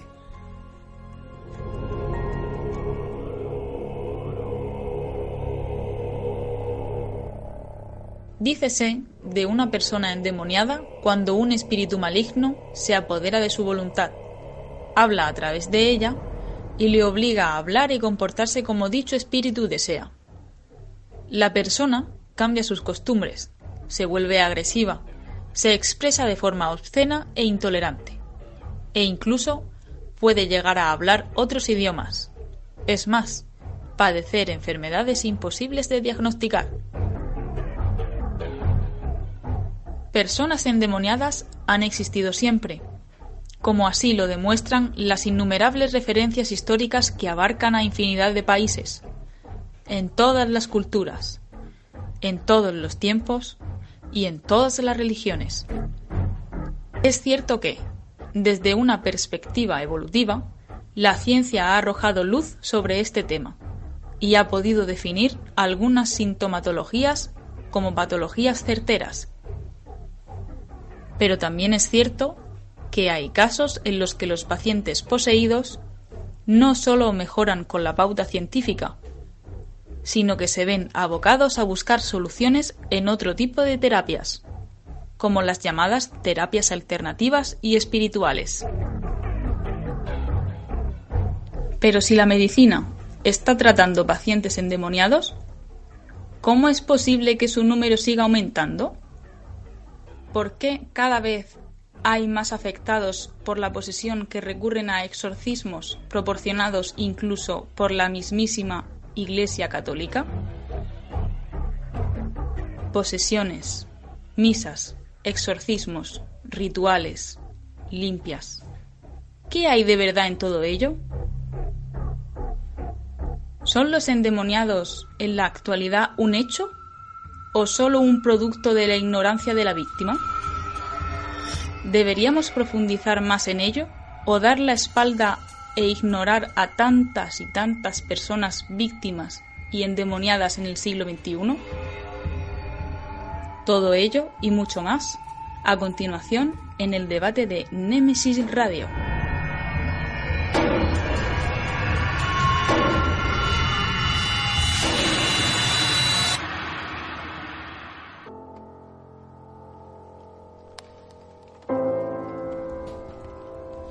Ana, ya que has hecho tú la introducción, que es tuya, te di la, te di la venia. Empieza.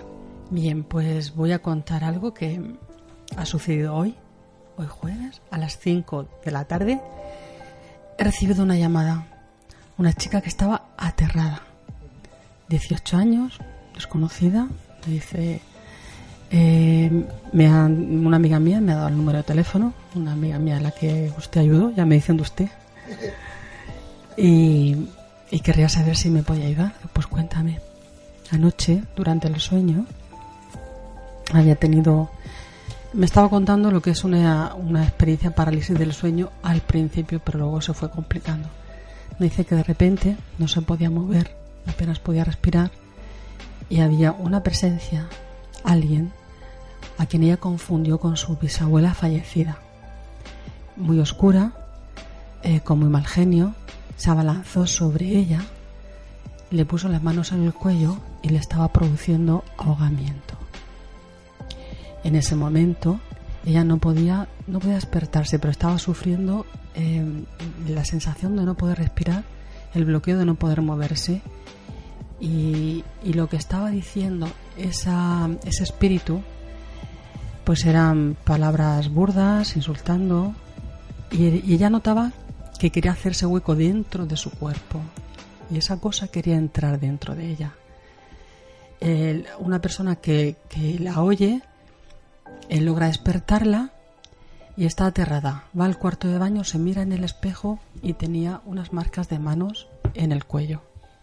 Yo le dije que por favor, si eso le volvía a ocurrir, que se hiciera una foto. Dice, estaba tan asustada que tengo testigos que lo habían visto, pero no se, calmó, se volvió a dormir otra vez y estaba esa entidad con otro más. Esta era una entidad que ella clasifica como o identifica como femenina y hay otra entidad mucho más oscura, mucho más presente masculina, que ayuda a la otra presencia a que esa chica, de alguna manera, a inmovilizar a esa chica. La inmovilizan entre los dos y la presencia, que es aparentemente una mujer, quiere entrar en el cuerpo de ella con insultos, aberraciones. La chica se lleva tal susto que, que, bueno, ya no se vuelve a dormir.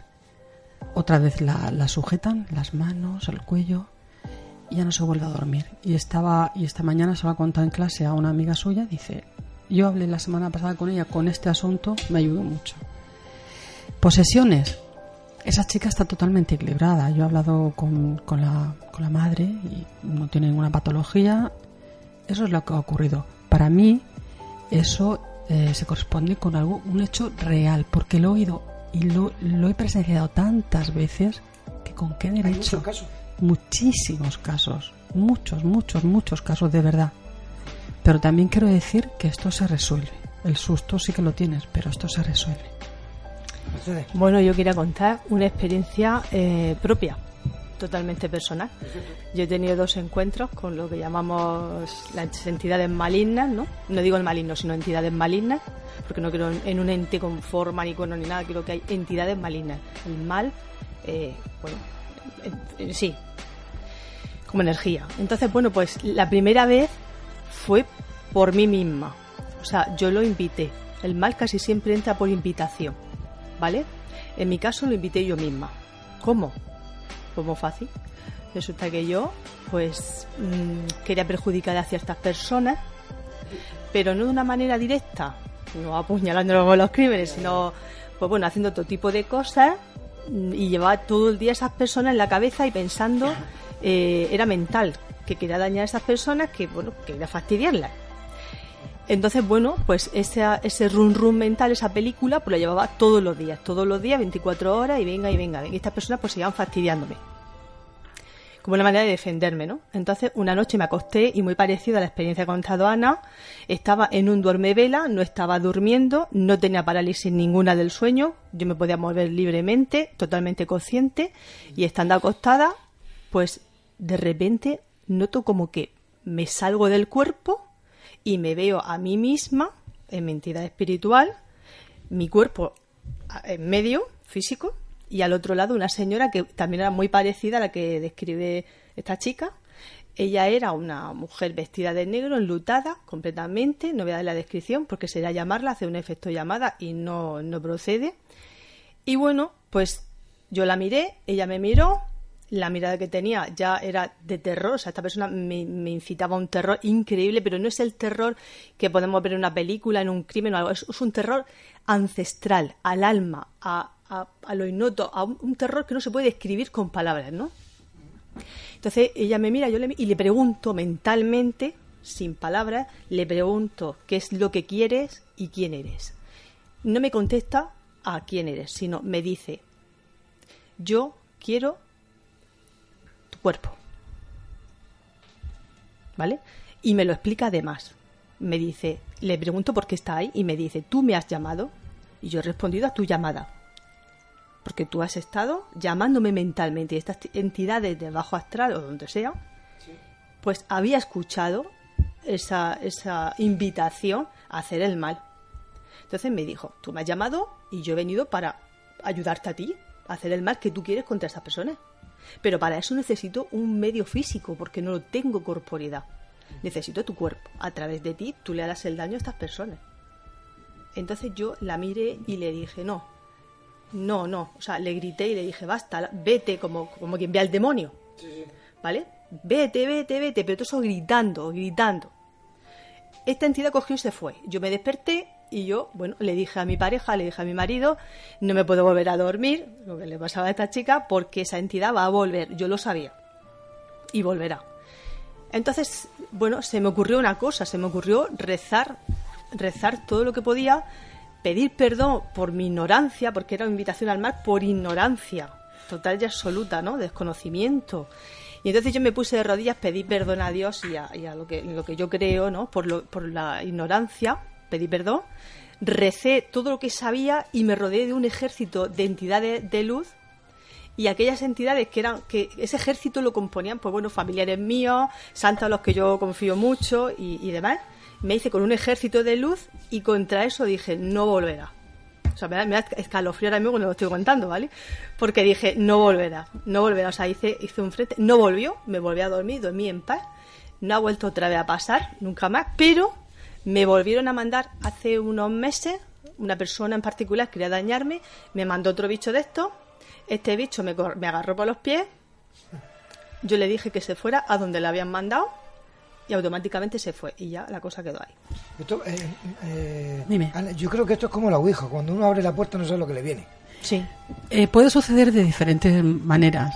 Con la llamada, con la, tenemos que tener en cuenta que nosotros somos voluntad y nuestra voluntad viaja mucho más allá de donde nosotros no, tenemos ni idea de, de hasta dónde puede llegar. Vamos a ver, no siempre ocurre así, porque es verdad que algunas veces estos espíritus aprovechan también el cuerpo de algún enfermo, aunque sea niño e inocente, no tiene por qué haber una voluntad de hacer el mal. Y bueno, y eso tiene que ver también, ya como hablamos otras veces, con los cuerpos energéticos, con las grietas que hacemos, con- y ahí se colocan, intentan colocarse. Yo tuve una vez un caso de un niño, yo creo que lo he contado ya más veces, un niño que en un ritual de bautismo, que no era el de la iglesia, empezó a hablar en otro idioma que alguien que estaba allí decía que era una lengua muerta, un, un arameo que ya no se, hace muchísimos siglos que eso ya no, no se habla. Y bueno, estaban muy orgullosos porque ese niño empezó a hablar, un niño de- pues estaba eh, como en los brazos de la madre, todavía no andaba bien. Y bueno, vino la, vino la madre, no quería que, la tía que consideraba que había que ayudar a ese niño, que ese espíritu no tenía que estar. Efectivamente, la madre estaba muy orgullosa porque creía que su hijo había sido un elegido, con lo cual estaba cuidando del niño y de esa entidad que ya estaba ahí introducida eh, junto al niño. Mm, Yo, a través de la tía, intenté solucionarlo, pero aquello salió como un monstruo de aquel niño enorme que me dijo, yo quiero un cuerpo para hacer esto y esto y esto, que es lo que hacía cuando estaba vivo. Pues eran niños y a niñas. Y dice, si me desalojas de este, ya sabes dónde voy a ir. Mi hija era pequeña. Me entró un miedo, pero de Pero- pero- repente... pero tú, tú- tú, Ana, juegas con ventaja, siempre te lo digo. O sea, tú tienes la facilidad de que los ves.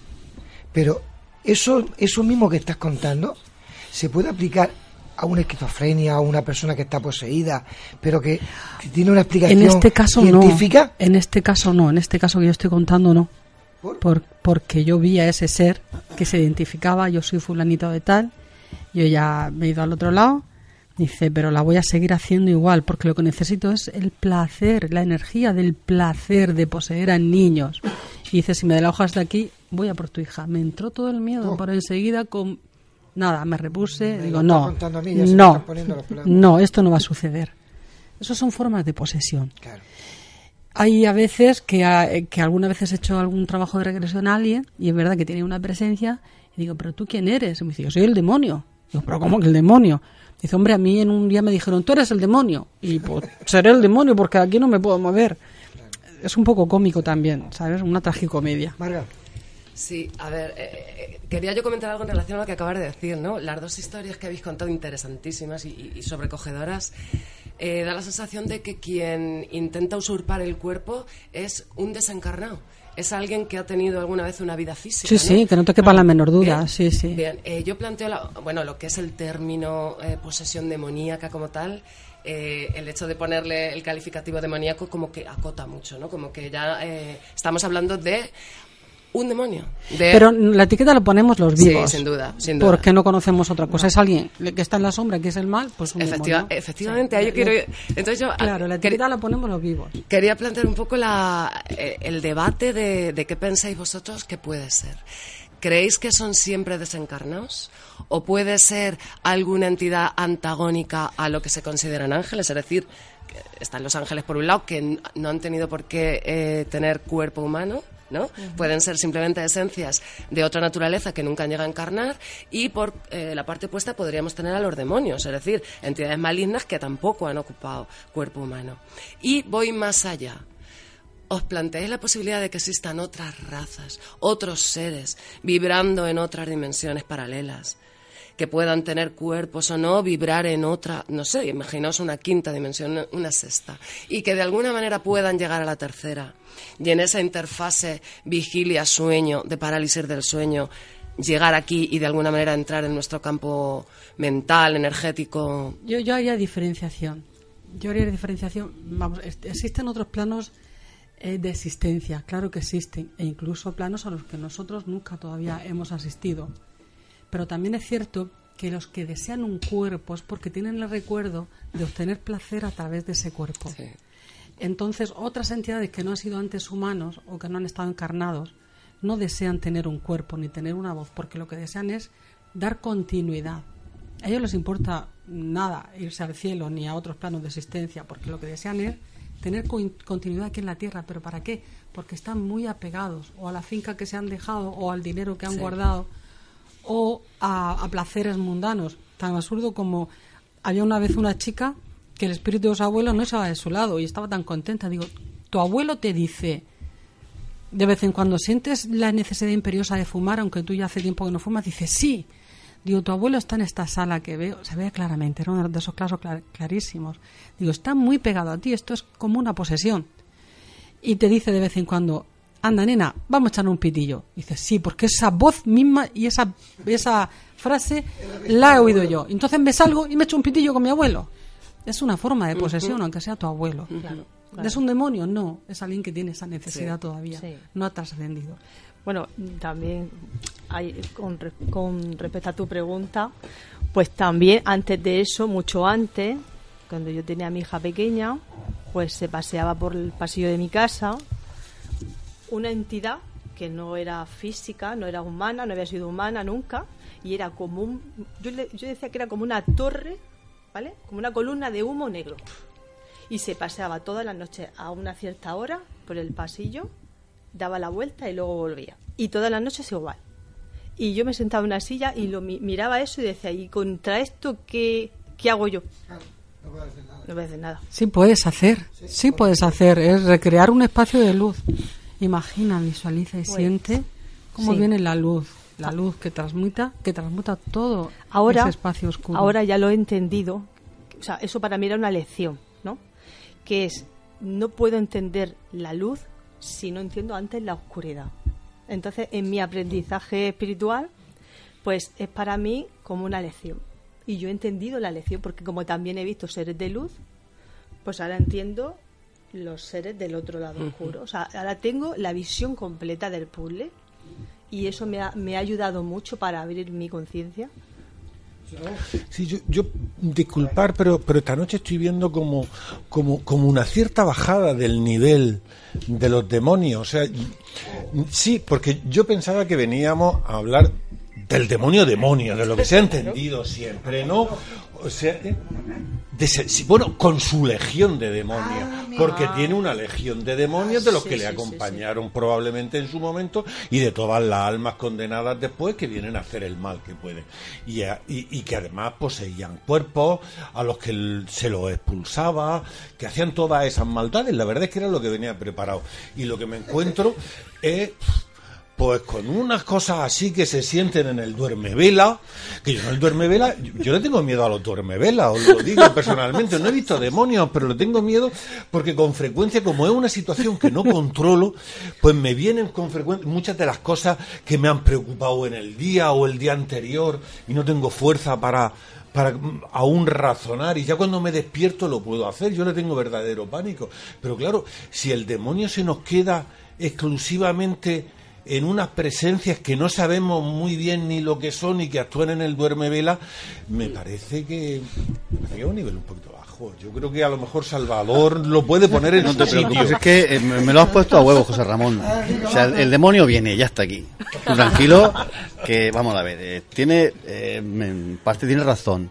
En sentido estricto, si miramos hacia atrás y vemos de dónde venimos, nuestra traducción, nuestra tradición judío-cristiana, eh, nos dice que la posesión diabólica consiste en que un, un demonio, el demonio o un demonio eh, se posesiona, se apodera de un cuerpo y desde dentro influye sobre la voluntad del, del endemoniado, del poseído, a quien controla en, en, todo momento. Esa es la posesión, esa es la posesión clásica. en el debate veníamos a, precisamente a, a, poner sobre la mesa si todavía en el siglo XXI existen los exorcismos y existen los exorcistas. Y hay que decir, evidentemente, que sí. Por ejemplo, en Estados Unidos hay cada vez más exorcistas. Yo no sé, hay en 175 o casi 200 hay ya. porque también aquí. Sí, sí, aquí también. Yo es que leí hace poco una noticia porque en, Estados Unidos, bueno, se ve para el número de exorcistas que algunos obispos habían solicitado en su en sus diócesis. Pero no hace falta irse, como dice Ana, a Estados Unidos. Aquí en España yo me he traído hoy dos libros que leí. Uno de ellos no me gusta mucho, así se vence al demonio. Y es especialmente interesante porque en él interviene, pues, casi en el 50% de sus páginas, el exorcista de la diócesis de Murcia, por lo menos lo era hasta hace poco el padre Salvador. ¿Ya no lo es? No lo sé, no lo sé. Eh, el catecismo de la Iglesia Católica, que es la referencia que la Iglesia Católica debe tener en materia de doctrina, hace referencia al exorcismo. Y dice que se da, pero que los casos son rarísimos. Si uno lee este libro, hay un poseso debajo de cada piedra. Y si nos vamos ya al Padre Amor, el Padre Amor, el italiano tan famoso, ha hecho miles y miles de exorcismos. Entonces aquí algo falla. Vamos a pensar que el exorcismo es una cosa muy seria. Luego hay que distinguir entre enfermedades eh, mentales y, y, hechos que supuestamente puedan hacernos pensar que, son una posesión. Hay el, el, el Ritual de Romanum, publicado en 1614 por primera vez por el Papa Paulo V, da una serie de señales que hacen ver al exorcista que esa persona está poseída, ¿no? Pues muchas de esas señales se siguen dando. Yo, si me permití... ¿Tiene que dar todas? ¿O parte de ellas? Parte de ellas. A veces convergen todas, ¿eh? A veces, eh, eh, si me permitís dos dos minutos, puedo leer un caso, es de 1991, no es del siglo XXI, pero es del siglo, de final del siglo XX, por tanto me parece especialmente interesante. También porque lo recoge José Antonio Sayés, que no es un cualquiera, sino que es un teólogo reputado aquí en España, es profesor, no sé si ahora jubilado ya, ya tiene cierta edad, pero es profesor en la universidad, el, perdón, en la, en la Facultad de Teología del Norte de España y la verdad es que eh, tiene eh, muy buena prensa.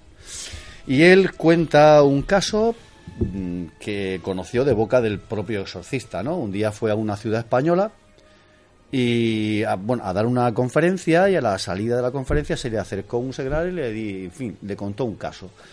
Le presentó al sacerdote y el sacerdote pues le refirió lo que había ocurrido. Eh, el caso es el siguiente, por resumir. Una muchacha de 20 años tenía síntomas raros, como la presencia de una voz extraña dentro de ella que la dominaba y tiraba por el suelo, echando espumarajos verdes por la boca. Hace poco hablábamos aquí de, del hecho de oír voces en la, en la cabeza. Esta presencia la dominaba totalmente y la hacía sufrir. Fue a la consulta de dos psiquiatras de dicha ciudad que no pudieron hacerle nada. Por fin consultó a una, a una doctora, que casualmente era cristiana, sobre este asunto y fue esta la que le dijo que se presentase en el obispado. Allí le dieron el nombre del exorcista en cuestión, que a la sazón era párroco en una parroquia de la ciudad. La chica se presentó en la parroquia el día 20 de febrero de 1991. Bueno, ahí dice el exorcista que cuando se le presenta a alguien mm, con ese problema, él dice que tiene eh, algunos métodos para averiguar si realmente está ante un caso de posesión o no. Dice, cuando me viene una persona con problemas de posible posesión, tengo algunos medios para verificar si esa posesión existe o no realmente. Dice, el primer método que tengo es el del agua bendita. Aproveché que la muchacha estaba de espaldas, con el abrigo puesto, para echarle por detrás un poco de agua bendita con un pequeño spray que tengo. Es imposible que la notase en la piel, pues la eché sobre el abrigo que llevaba puesto. En esto ella se vuelve furiosa contra mí y con una voz que no era la suya, dice una voz de carnero, y desfigurando totalmente su cara con una mirada horrible, me increpó, hijo de puta, me estás quemando. La chica se revolvía, echando espumarajos por la boca, furiosa, desfigurada, horrible. Dice que comienza el exorcismo, el sacerdote le dice a la muchacha, te voy a hablar en latín, pero no te preocupes, pues el demonio sabe lenguas. Entonces le pregunta, digas mi quod es nomen tum, dime cuál es tu nombre. La muchacha entonces responde furiosa en una lengua que el sacerdote no entendía, pero que le sonaba a árabe. Hay que decir que la niña no tenía ninguna formación, y mucho menos que pudiera saber árabe, por supuesto. Pero tampoco se sabe que fuese árabe. Fue entonces cuando se le ocurrió, espera, incrédulo, Fue entonces cuando se le ocurrió decirle en árabe el nombre completo de Mahoma que el sacerdote había aprendido en su bachiller y que yo le hice apuntar en un papel, pues lo desconocía por completo. El nombre de Mahoma en árabe, para quien no lo sepa, ¿eh? yo tampoco lo sabía, lo mi árabe lo tengo un poco desentrenado, pero me voy a esforzar. Al-Bukasem Mohamed ben Abdallah ben Abel Mutali al-Kusaisi. Y la muchacha entonces, al oírlo, se vuelve y le dice gritando, ese es el nombre del preceptor del Islam. Lo, lo había entendido, lo había entendido. Quiero decir, naturalmente, dice él, ese, esta era eh, la prueba que confirmó al sacerdote que se trataba de un caso real de posesión. Entonces tenía la presencia de varios seglares que le ayudaban porque esta gente eh, eh, manifiesta una fuerza que está muy por encima de su condición física e incluso de su edad. Al final el, el exorcismo surtió efecto, la chica acabó confesándose con el sacerdote, acabó en paz, tomó la comunión y allí acabó todo. Es verdad, el rechazo a los símbolos sagrados es... Mira, eh, antes se me ha olvidado, la chica esta me decía que la, la mujer que se le aparecía anoche, le hablaba en latín. Digo, ¿tú sabes hablar en latín? Dice, no. Pero mi abuela que iba, mi bisabuela que iba a misas y las escuchaba en latín, luego volvía y le gustaba recitar solamente eso. Dice, recitaba lo que había oído en la misa en latín. Por eso yo recuerdo, porque dice, porque yo en, el instituto no he dado latín. Le hablaba, la presencia de noche le hablaba en latín. Es verdad que, la repulsa por los símbolos sagrados eh, denota una evidencia y que bueno, y ahí, pues eso, un caso de, posesión. Pero hay tantas otras veces que no es así, e incluso cuando te viene de otras culturas. ¿Queréis? ¿Sigo hablando? ¿Queréis participar alguno? Bien, cuando vienen de, Mira, la semana pasada vino un, vino un chico que también le dieron mi teléfono y, eres un chico cubano. Y dice, tengo comportamientos anómalos. De repente me emborracho porque yo no bebo, me emborracho, bebo y yo soy una persona normal, trabajador, una persona muy sensata, con mucho sentido común. Dice, pero tengo miedo porque me dan ganas de matar a mi mujer. Dice, me, ha ocurrido varias veces y me tengo que ir. Me tengo que ir porque siento una fuerza irresistible de matarla. Dice, y me asusto a mí mismo. Entonces le hice una serie de preguntas, y él asentía todo que sí, que sí, que sí, que sí. Y yo estaba viendo un espíritu detrás de él, detrás de él que le habían que un espíritu que estaba allí como consecuencia de un, de un ritual afrocubano que le habían impuesto para que hiciera tuviese otro comportamiento. Entonces el comportamiento es esto esto esto esto. Hay algo que, que te que, que, que, te nula la mente. Cuando te llaman y tú ingresas dinero para aquella persona sí sí sí sí. El motivo este que está en España que tiene un buen trabajo ingresa dinero a lo que están allí Sí, bueno, también quiere decir que a veces los, los signos no son tan evidentes de la persona que está poseída, porque el diablo sabe esconderse muy bien esa entidad.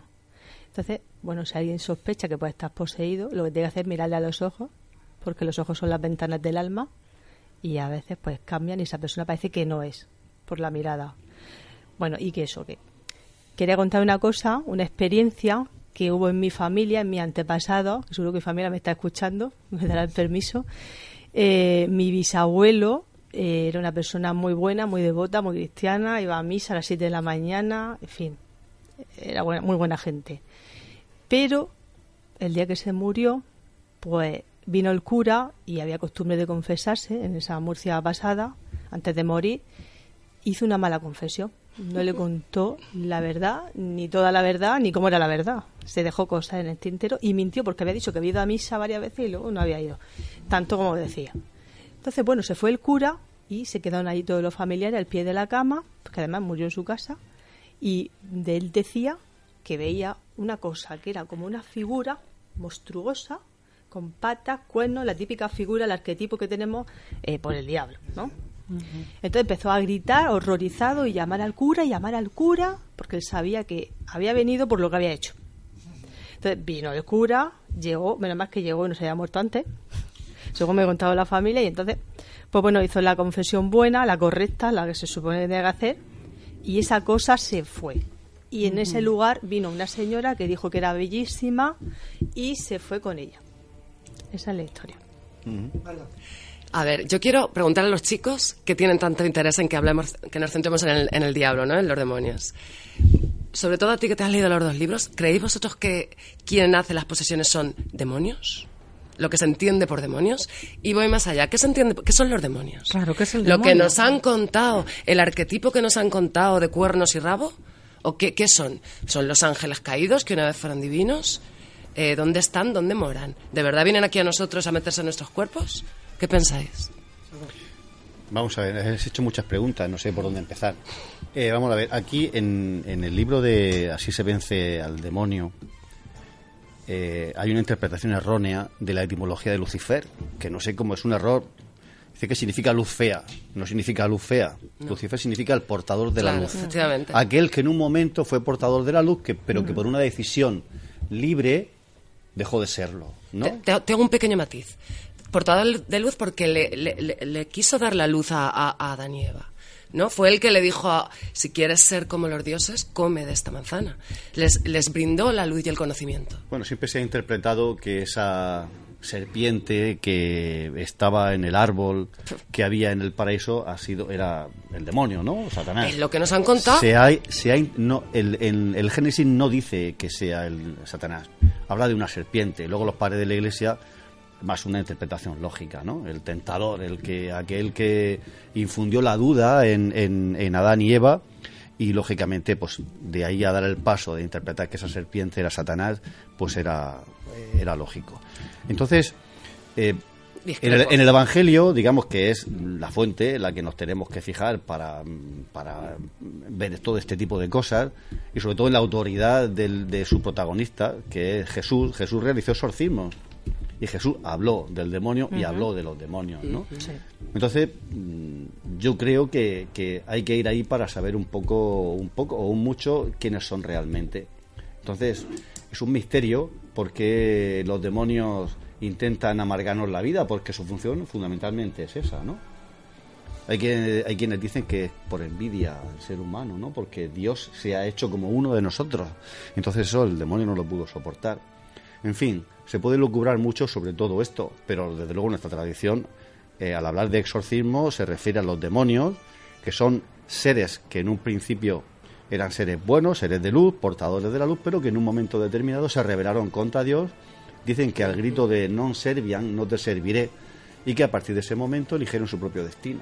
Y eso no describe al propio ser humano, no describe a nuestra parte de luz y de sombra. Somos portadores de la, luz, de la luz, pero también de la sombra. Sí, también. Cierto Claro. sentido, sí, desde luego. Claro, por eso. Sí, eso es que siempre se nos ha representado con el diablo, el ángel bueno que nos aconseja por aquí, y luego está el sí. diablillo, ¿no? Con la horqueta la y el rabo que nos está diciendo todo Nosotros lo somos la contrario. conjunción de la luz y la sombra, la luz y la oscuridad. Por eso yo siento, para mí la, la- no, no es la verdad absoluta ni muchísimo menos, pero siento que mm, parte del matiz de la verdad está en eso, en que nosotros mismos somos los que nos fastidiamos o nos amamos, nos odiamos o nos amamos. Esa parte de oscuridad es la que también eh, queda de forma perpetua si no sabemos trascenderla en luz cuando nos vamos al otro lado, cuando fallecemos. Sí, yo, Mercedes ha comentado antes lo de, lo de la falsa confesión, que, que es un sacrilegio, un pecado muy grave, lo de sacrilegio, aunque en el de Camerón se cuenta la historia, el relato de, un, de una persona muy malvada y que gracias a una falsa confesión, pues no solamente dejó muy bien a la gente que lo hospedaba, sino que llegó a ser considerado santo en, en la época, porque, bueno, era muy buena. No sé, mm, yo creo que el, que el, que el tema del, del demonio del que estamos hablando responde a, a una concepción, nosotros hablamos de él desde una concepción cristiana, mm, exclusivamente. Pero claro, entendiendo entonces, yo entiendo que desde el punto de vista del creyente esté bien porque, porque viene a responder que el- a decir que la religión cristiana es la verdadera, de tal forma que no habría demonios fuera de esta religión o los que no fuesen. A Mahoma, a Alá, se, se los entiende como demonios desde esos puntos de vista. Pero también el Islam considera que hay demonios. Sí, considera que hay demonios. Yo- de hecho, de hecho, la de hecho, yo me querría referir un momento, no quiero que se quede muy poco, a, lo que es el, nacimiento de la figura del demonio. Efectivamente, en el Génesis, en el, en el paraíso terrenal, es el quien está en la serpiente y no en, absoluto está relacionada con el demonio hasta muchísimo, muchísimo tiempo después, cuando se lo empieza a hacer. Y en la, y en la misma Biblia, la figura del demonio es una figura marginal. En el libro de Job, en el libro de Job es una persona, es un, ente que, que, obedece a Dios, que tienta a Job porque se lo dice a, el acusador. El acusador porque se lo dice Dios. Él te le dice, oye, pues mira lo que hace este, y el otro le dice, sí, pues venga, vete y hazlo. O sea, actúa por autorización de Dios. No es hasta el momento en el que las religiones lo que es el mateísmo y todas las religiones, lo que es las religiones dualistas, que entienden que existe un bien y un mal, y en el que además eh, la, la explicación de la existencia del mal en la tierra se hace derivar de la existencia de un mal real y de una persona que hay, que es cuando el demonio toma, digamos, se personaliza y comienza a funcionar. Y a partir de ese momento, pues nos tienta y hasta se nos aparecen los duermevelas. Sí, yo quiero decir que, bueno, que en la cultura árabe están los jeans o espíritus del desierto, que cuando cae la noche se aparecen en los caminos a todos estos que van por allí y intentan poseerlos y además hostigarlos. Porque además la gente va en burro, va a caballo, lo que sea, y, y estos espíritus le persiguen y le hostigan. Entonces, son vamos, no quieren hablar ni de ello. y quería decir otra cosa, ¿por qué el género es masculino? Porque nos referimos al diablo cuando tenemos nuestra diabla en Orihuela que se saca todo el año de Semana Santa. O sea, el género también. Hay diabla, claro, hay diabla y diablo. Bueno, es normal que en, el Islam eh, existan los demonios, puesto que el Islam está muy influido por la religión cristiana, por la religión judía. De hecho, eh, hay por ahí un evangelio apócrifo, creo que es el evangelio de Bernabé, que, bueno, eh, sirvió de base para muchas de las predicaciones de, de Mahoma. Ahí están los demonios. Quiero decir que es normal que en el Islam existan los demonios porque es el Islam es una derivación del cristianismo en principio. Lo que pasa es que luego se separó eh, totalmente al aceptar a Mahoma como el último profeta de, de Dios, pero es lógico que existan los demonios. Yo no estoy de acuerdo en que desde el punto de vista cristiano se considera a Mahoma como un demonio. Yo no lo considero como un demonio. Eh, yo puedo estar de acuerdo con él o no y yo puedo considerar mi religión verdadera o no. Bueno, si yo considero el Islam verdadero, pues estaría, sería eh, musulmán. Si considero la cristiana, pues soy cristiano, ¿no? O sea, cada uno considera la suya eh, como la verdadera, ¿no? Eso es lo normal, pienso yo. Sí, redundando un poco lo que dijo Ana antes, em, lo que dice la Biblia es que ¿Cuál es el número asociado a la bestia? Todo el mundo lo sabemos, ¿no? ¿Cuál es el número? Es el 666, que es número de hombre, ¿sí? ¿Por qué es número de hombre? Porque hace referencia al átomo de carbono, a la materia orgánica. Seis protones, seis electrones y seis neutrones. ¿A dónde quiero ir a parar? A lo que tú decías antes, a que la propia materia orgánica que compone el cuerpo humano es lo que nos llena de cargas, lo que eh, enmascara la parte divina que tenemos con los defectos que van inherentes a, la tridimensionalidad. Entonces digamos que la maldad, que los demonios los llevamos nosotros mismos por estar en este en este cuerpo físico. ¿eh? Y es número de hombre el número de la bestia. La materia orgánica 666 hace referencia al carbono. Es mi opinión, pero bueno, sé que la comparte mucha más gente. Un minutico, queda. ¿Quiere hablar aquí? Eh, yo diría, bueno, sí, yo, yo diría que realmente mm, todo obedece, toda eh, religión, todo lo que podamos derivar de la religión, obedece a una interpretación humana. El ser humano, bueno, puede interpretar libremente cualquier texto e, escrito, sagrado o no. Y yo me mantengo en eso, en la dualidad, desde la creación, de los albores de la creación, la dualidad. Nosotros somos portadores de la luz como Lucifer, pero también somos portadores de la oscuridad, también como Lucifer, por decisión propia, que es muy importante por decisión propia. Yo me, ha parecido muy interesante eso que ha dicho Marga, sobre, sobre el carbono como el 666. Ahora, los isótopos del carbono que tienen un número diferente de, neutrones, ¿cómo, ¿cómo estarían? ¿Serían diablillos? ¿Cómo le gusta meter el dedo? Eso es alquimia pura. Rápido. Habría que ver la alquimia. Eh, mm, yo entiendo que toda interpretación es, legítima, ¿no? Eh, aunque se haga muy a posteriori. Mm, Yo, yo creo que es mm, San Juan, cuando escribió el Apocalipsis y habló del mundo de la bestia, si oyera esta interpretación se sorprendería bastante, se quedaría mm, bastante sorprendido, aunque yo entiendo, por supuesto, que cualquier interpretación es legítima. Pues creo que hasta aquí hemos llegado, ya no queda más tiempo, ¿eh? No, no porque no tenemos más tiempo. Efectivamente, no queda más tiempo. Agradecer a todos que hayáis estado esta noche aquí con nosotros, a todos nuestros oyentes por aguantarnos y soportarnos durante dos horas. Y José Antonio, dale que nos vamos. Bien, pues toda la información en nuestro Facebook, Nemesis Radio. Tenemos Twitter, arroba Nemesis Radio 1, nuestro email, nemesisradio arroba canalmurcia.com. Y en nuestro WhatsApp, pues 643 08 37 23. En todas las vías que acabo de nombrar podéis dejarnos vuestros mensajes con cualquier cosa que queráis contarnos. Y ya saben, Nemesis Radio todos los jueves a partir de las 21 horas en Radio Inter, en Murcia, en la 96.7 FM y en la 102.4. Y los domingos, pues eh, repetimos en el dial y en el horario. Y bueno, pues, a través de internet, ya saben, siempre tenemos dos webs, www.lainter.es y www.lainter968.es. Y como no que perder las buenas costumbres, no olvidéis que nuestras voces viajan ya por el universo. Pues eh, para terminar, como siempre, que paséis una feliz semana y que os esperamos aquí el próximo jueves. A los que estéis fuera, a los que estéis cerca de Murcia, ya sabéis, el próximo sábado a las 18.45, porque a las 19 en punto empezamos. Y bueno, va a ser un especial que lo vais a poder escuchar el jueves siguiente los que no estéis aquí, pero el que pueda que venga porque lo va a pasar muy bien, van a ver psicofonías, van a ver imágenes, van a ver fotografías paranormales, van a ver muchas cosas.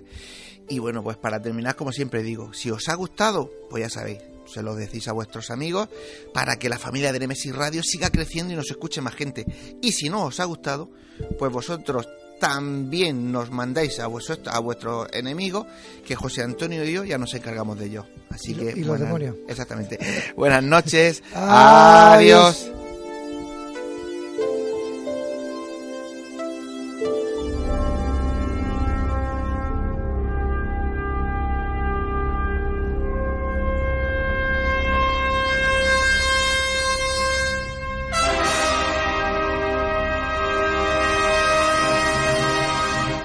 ¿Estamos solos en el universo?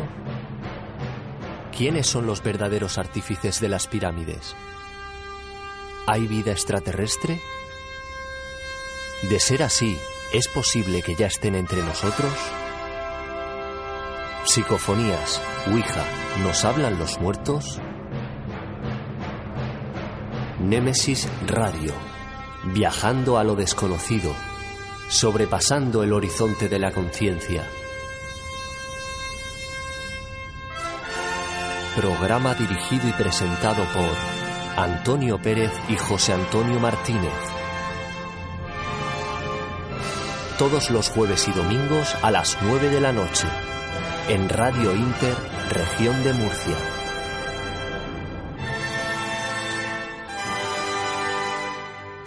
Némesis Radio.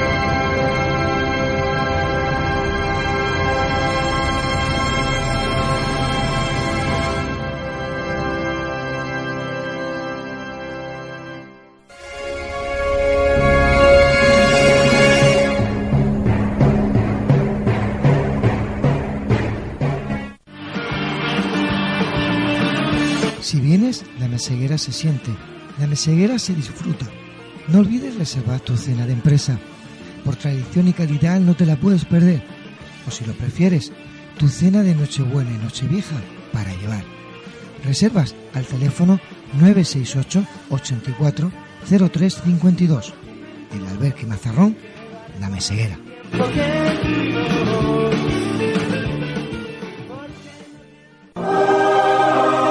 Fotos Orión. Hay momentos importantes en tu vida que no puedes dejar pasar. Inmortaliza tu evento en fotografía y vídeo con Fotos Orión. Porque las cosas especiales solo ocurren una vez. Fotos Orión. Profesionalidad y confianza. Calle La Gloria, número 32, frente Antiguo Tornel, La Alberca, Murcia. Teléfono 868 94 30 13. Atraviesa por tu cuenta y riesgo la puerta cerrada que te lleva hacia un mundo oculto. ¿Quieres que investiguemos tu caso? Contacta con nosotros a través de nuestras vías de comunicación. Facebook, GOIS, Grupo Operativo de Investigación Sobrenatural. Canal de YouTube, GOIS Investigación. Deja tu visita y suscríbete. Para más información, escribe nuestro correo goisinvestigación.gmail.com ¿A qué esperas? Adéntrate.